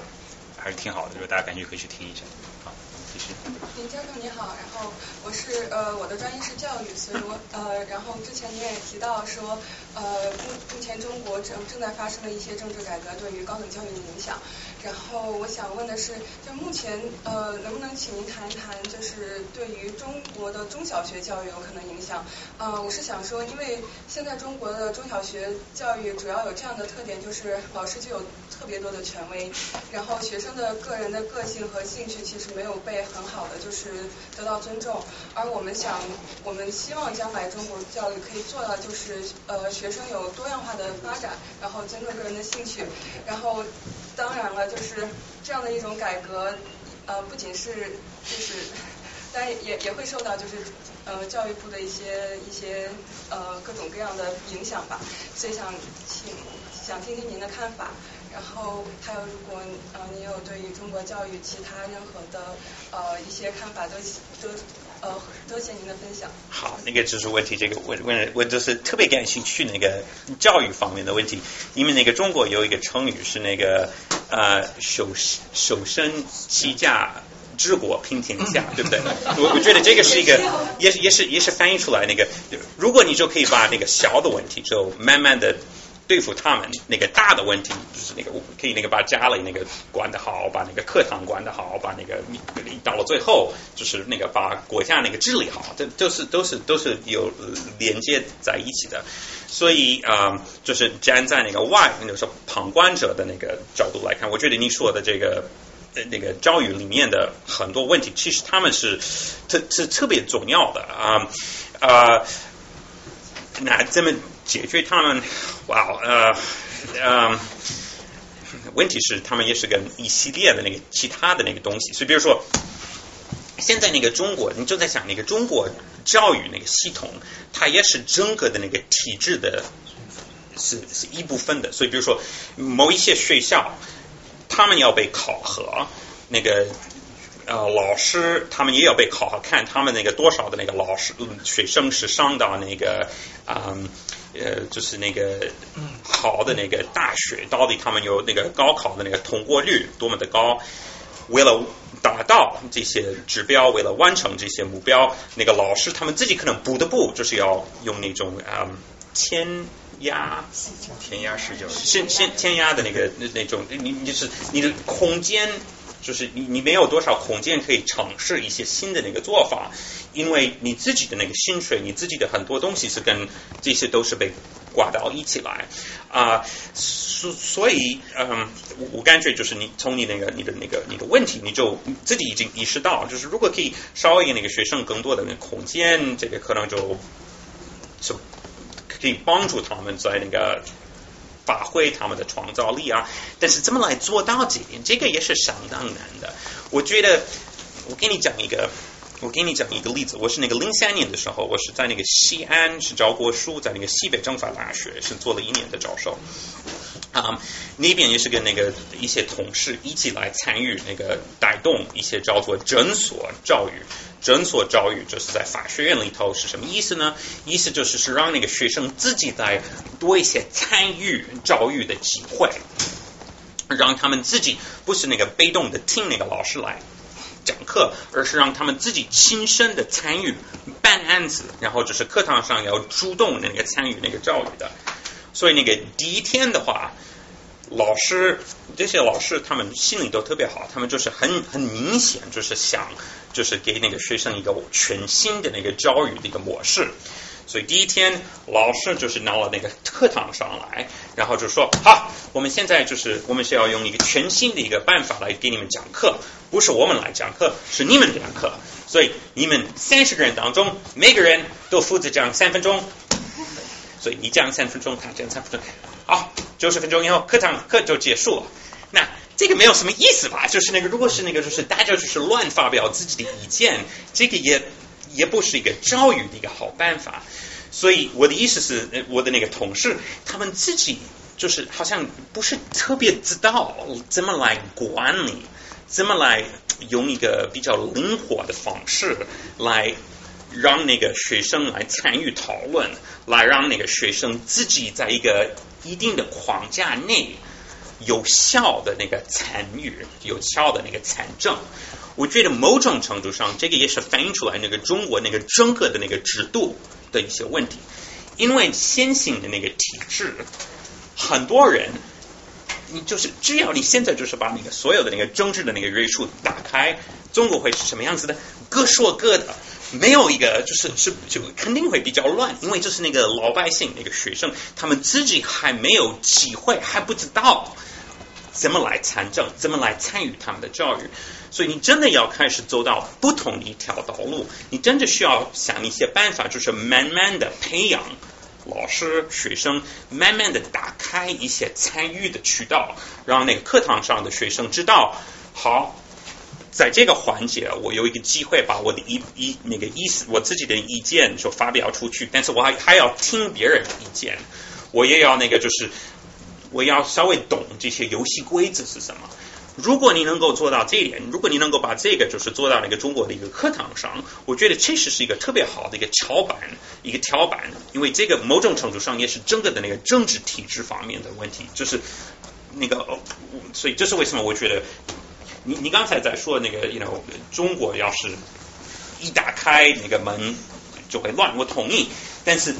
不打开。门不等于是那个老百姓已经学会怎么做公民，其实刚好相反。你们现在中国之所以有人肉搜查，之所以有集体上访，是因为很多人他们没有正当的参与政治的任何别的渠道，然后他们就学坏了，他们就学到了这些办法是有效的，让我解决问题的办法。我觉得这个是最可怕的。所以你不搞那个政治改革，不等于是你是慢慢的在培养下一代的，可能刚好相反的是，你是培培养一些不知道那个红卫兵或者是那个流氓，这个是那个中国特别特别大的一个问题。所以麻烦你就是作为那个中国那个以后这个一个一个一个一个中中小学的那个老师，这个你你们就是解决这个问题，真的是那个对中国的未来是那个做了很大的贡献。那我们就是传播这样的思想，应该不是很危险吧？没 有没有，这个这危险，我觉得那个这对，反正不管怎么样，中国自己国内也有很多人意识到这个问题。我觉得那个中国领导他们也不想他们的孩子就是做做那个流氓，他们就是他们要有一个好的孩子啊，什么什么。而且中国也也有不少的人，他们也很想那个国际化什么什么的，但是。就是现在那个中国里面就是有很多矛盾，然后就希望就是通过漫长的一个过程，就是像你还有其其他的这些人，你们还是可以那个帮助那个中国找找找他自己解决问题的一些办法。这个跟那个所谓的那个西方化完全不一样的，这个就是这个是那个那个台湾、香港才不是大陆，那个新加坡才不是美国的，但是他们的孩子也是那个 you know 听话的，他们没有那个用那个人肉搜查来那个抹黑别人的名誉，所以。我觉得这个这个东西是这个是全球都有的一些一些问题吧。然后中国也，你如果走好的一面，应该可以找到他自己解决自己问题的一些好办法。我我想我想先分享一个故事哈，就是就是刚才说我特别有感触，就是中国其实一直以来都是缺乏公民教育，就是中国人是不知道怎么去做一个能够发表自己声音，然后有效的去利用自己身边的资源来达到自己的一些。呃，一些主政治主张的一些这种基本的能力是缺乏的。呃，我以前张哲就写过一篇文章，很很有意思。他就说，北京的某一所小学非常好的一所小学，具体他没有没有说名字。然后他他们小学里边，他有一个朋友在里边，就是呃，他们他们小孩子就尽量的希望能够，包括通过家长的权利，包括自己通过自己能力去巴结老师，获得一些一些班级里的一些地位和权利。然后他就说一个很有意思的一个例子，就是说他们他们班级里面最有权威的那个人，他不是什么班长、中队长、小队长，而是那个而是那个就是发饭叫号的人。就什么意思呢？就是说。呃，因为每天中午会发饭嘛，然后发饭谁先拿谁后拿，这个这个是有一个顺序，然后老师会对那个是那个叫号的人说，呃，今天这五个学生表现特别好，你先叫这五个人名作为一种表扬，啊，这五个人表现不太好，你最后叫他的名字。但问题是什么呢？当中会有二十个名额的灰色地带，就给这个人很大的权利去自己掌控这个从第六名到第这个十二十六名当中谁先叫谁后叫，就给他产生了巨大的这种。这种能权利，然后学生们都去巴结他，给他送各种小恩小惠啊，各种吃的或者钱，然后所以就我我就是说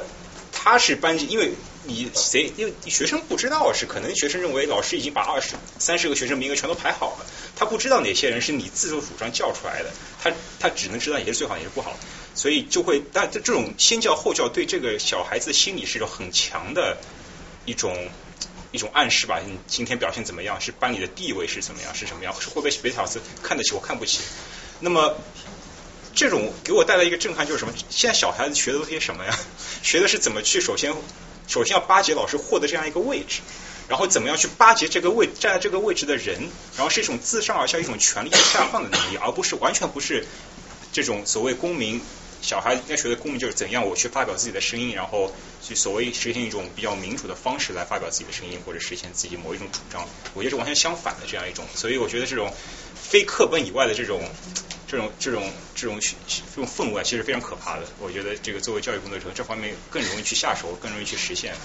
我在想说的可以用一句话概括，就是很常见一句话，就是。好的制度让坏人变好，坏的制度让坏人变坏。对对，而且你要有一个好的制度，我我自己还是一直走，我觉得有点离不开，就是还你还需要有一定的那个参与的那个权利，因为如果那个游戏规则都是那个别人定的，那你就你会觉得我为什么我们我要遵守什么？为什么不能就是绕过他们？但是如果你就是有一定的，我不是说什么民主的，但是如果你有一定的这个参与的那个权利，你可能会觉得啊，某种程度上我还可以接受他们，或者是某种程度上我知道他们。是公正的，应该不是就是你 know 朋友的那个那个爸爸所操纵的，对对对。啊，OK，好，呃，这边还有那个后面的，你先前面还有后面的。OK，我我想就是补充一点我自己的感觉吧，因为我对法律很感兴趣，我本科也是学法律的。然后其实从中国呃最高人民法院院长的任免，其实可以看出来，当局其实并没有太想去构建一个法律社会。呃，我们看那个九八年到零八年是肖阳，肖阳是很老牌的，建国以前的受法律教育，呃，就是很很就是名望很高的一个最高法院，就是律法大法官。他的继任者零八年到一三年是王胜俊，大家看他的简历可以知道，他是一个专科的学历史系毕业的人，对法律没有没有太多的修养吧。而且是安徽省的那个，好像那个那个民政那个那个国呃那个那个公安部的部长，他是那个政法政法里头的一个一个干部。对，就是就是，我觉得法法官的话是一种技术很高，要求很高，他没有经过任何这方面的训练，然后就去做了最高法院院长的职位，然后他的任期上面就是是一种法律法规的倒退嘛。然后现在十八大以后是一三年到当将要的一一八年是周强，他虽然就本科也有也有法律的修养。但是呃，他本也是本科也是学法律的吧？但是他之前在湖南任期之内，他手下就就出现了唐慧案，大家都知道，就是那个就是小孩儿幼女，然后卖淫，然后也也不叫引号卖淫啊，就是法大家认为他卖淫，其实他就很无辜，他的孩子怎么就会被去做那种事情？然后之后在他的任期下面又有夏菊峰案，就是就是。一个一个，我感觉如果手下出了这么多案子的人，怎么会把他任命到一个最高法院的院长的职位？然后我通过这些作为一个旁观者看，是觉得当局可能并没有想去构建一个法法治社会，或者没有那么大的决心或者那种能力去推动这就是其实，所以所以我也可以理解，而且你问那个问题特别好。其实我自己是那个零，你如果要查我写过的东西，那个二零一一年的时候，我就写了一篇文章，叫做《China's Turn Against Law》。逆法而动，就是在那个讨论，就是那个时候你说的那个王胜军在台的那个时代的那个一些那个那个中国的那个司法方面的改革。然后我确实是比较悲观的，就是因为你所描述的那种那种现象，我觉得那个时候。其实呢也是那个周永康在控制那个政法系统的，我也是确实是比较悲观的，就是做关于那个司法的那个那个那个领域啊，我觉得就是那个跟萧那个萧阳那个时代是很大的不同。现在。五年前，我可能是对那个司法方面是比较悲观的，但是大环环境我还是有一点嗯不知道会不会。现在刚好是那个倒过来，我对那个大环境是比较悲观，我就觉得就是大的那个那个趋势变得这个变数还是比较大的，但是至少那个司法那一块儿我还是比较。集体的啊，那个我刚刚那个在大陆的时候，我确实觉得那个那个那个那个周强，还有那个最高人民法院的那批人，他们确实是跟那个七年前是完全不同的。他们是在讲那个专业专业化，他们在呃叫那个他们在走那个职业化，他们确实有一些改革是比较。还是想的比较周到。我觉得他们所面临的那个大的问题是，他们的这些改革，某种程度上，你不能就是只站在那个最高人民法院的这个位置来搞改革，你要搞那个你法院的那个判决书写的多么的漂亮，还有执行吧？那谁谁来负责执行？那个政府部门他们会听你的那个命令呢？有一系列的那个更大的问题，然后这个有点离不开那个。还有其他的一些问题，所以我还是我的意思就是，我还是比较的看好那个那个那个那个那些周强，还有他下面的那一批人。我觉得他们其实有一定的想法，问题是他们能不能有空间来把这个落实下去。四中全会的时候，其实写的很漂亮，关于那个法治啊什么的，但是是是可以会会做吗？就希望希望希望会有。而且我就还有一个很直观的感觉，是中国的法官都是很年轻的。就是在在美国，法官毕竟是一种就是技术案例多了以后成熟了，他有判例去追寻判例。对。但是中国的法官好像年长一点，他就会追求政治仕途，往往那个政治局走，然后只是很年轻的刚毕业的通过司法考试人去判案。其实我我虽然学法律，但是我对这个前景我我自己很觉得很悲观。是，其实实际上也是你们美国人，美国的这些法法学的学生，我们这个。把那个美国的那个法官带到那个中国，他们就会把那个中国的法官看成是他们自己平等的一批人。其实我跟那个美国的法院法官跟他们交流的时候，还是比较难来让他们了解，就是中国的那个法院在中国的那个体制内，它所占的那个作用。不像那个美国法院，其实它是那个体制里面的另一个部门，它是对不说不重要啊，但是比如说，你看我们那个邮局是一个部门，我们的那个工商局也是一个部门，是法院那法官，你作为那个最高人民法院的院长，你有一定的权利，但是你权利不是来自于啊我是法官，你是来自于你是有一定级别的一个官员，所以这个某种程度，那个中国真的要如果要有。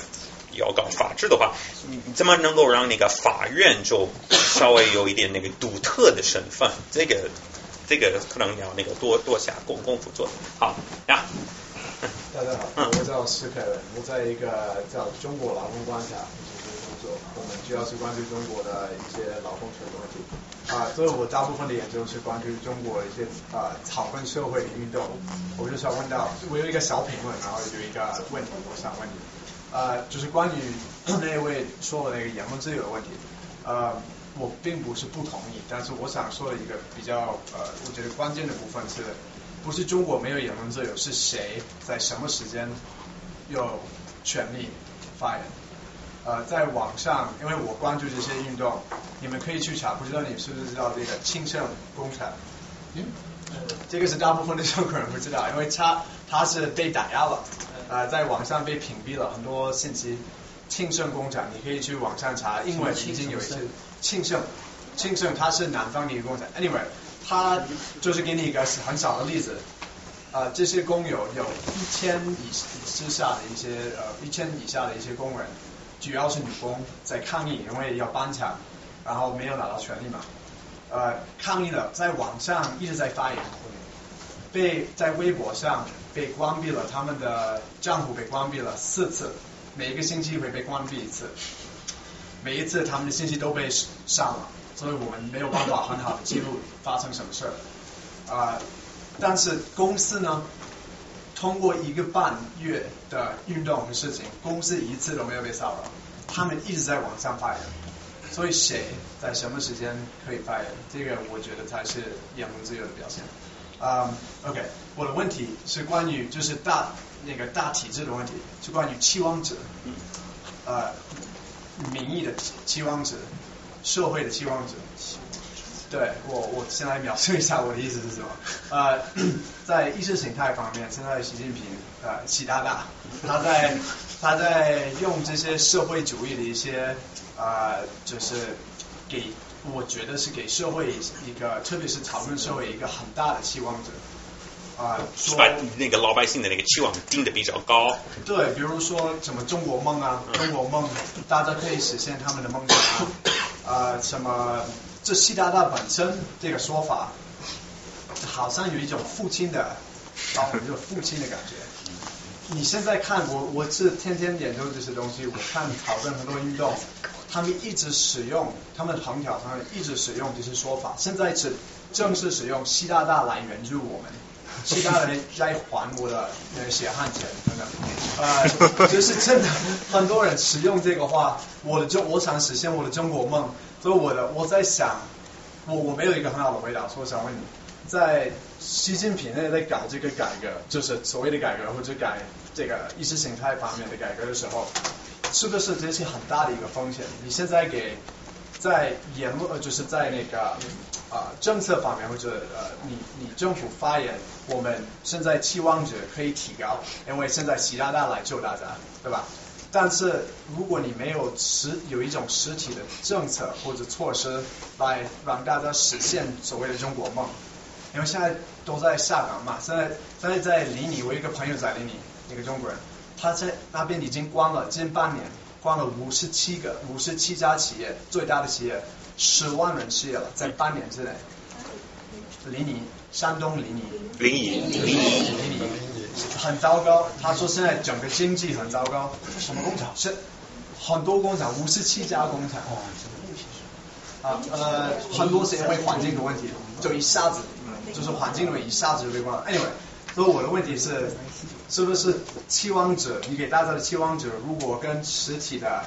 这个经济表现和机会如果有太大的差异，这个是不是一个很大的我我也觉得就是那个，你把那个权利就是那个，就是你你自己站出来说啊，我现在是我权利就是什么那个经济改革，现在不是立刻的，现在是我，是你如你越来越就是把这个责任还有那个权利弄到你自己的身身上，如果他出轨或者是出问题的话，好像你就是比较难来找一个替样。替罪羊，替罪羊，你你就是别人还是会觉得啊，你才是那个最最有问题的啊，所以确实我觉得有一定的风险吧啊，如果如果做到位，所以也有一些人现在网上也有一些人在说那个，有没有发现就是最近夏天，就是最近那么几个几个几个星期，我这这这么几个月，是那个呃关于那个经济改革，还有那个环球股市。好像主要的是那个李克强出来说话，虽然就是那个经济改革方面的那个那个那个委员会那个领导小组是那个是那个习近平所主导的，所以也有人在说，就说万一有大问题，可能是这样，这是能是那个，至少你可以把这个人，但是你你你你这个你能够做多。多少次？所以其实我我同意你的那个，我觉得有一定的风险。你就把那个期待定的太高，你把权力就是放到自己的身上，如果有问题的话，那怎么办呢？都不知道。行，那时间差不多了，呃，我们今天就先交流到这个。如果大家还有问题，可以私下再和明教授再用交流吧。那么在最后，非常感谢明教授非常精彩的这个演讲说分我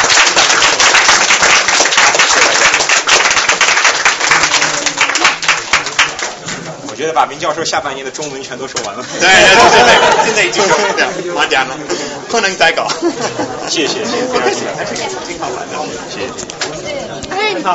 我有一个问题来。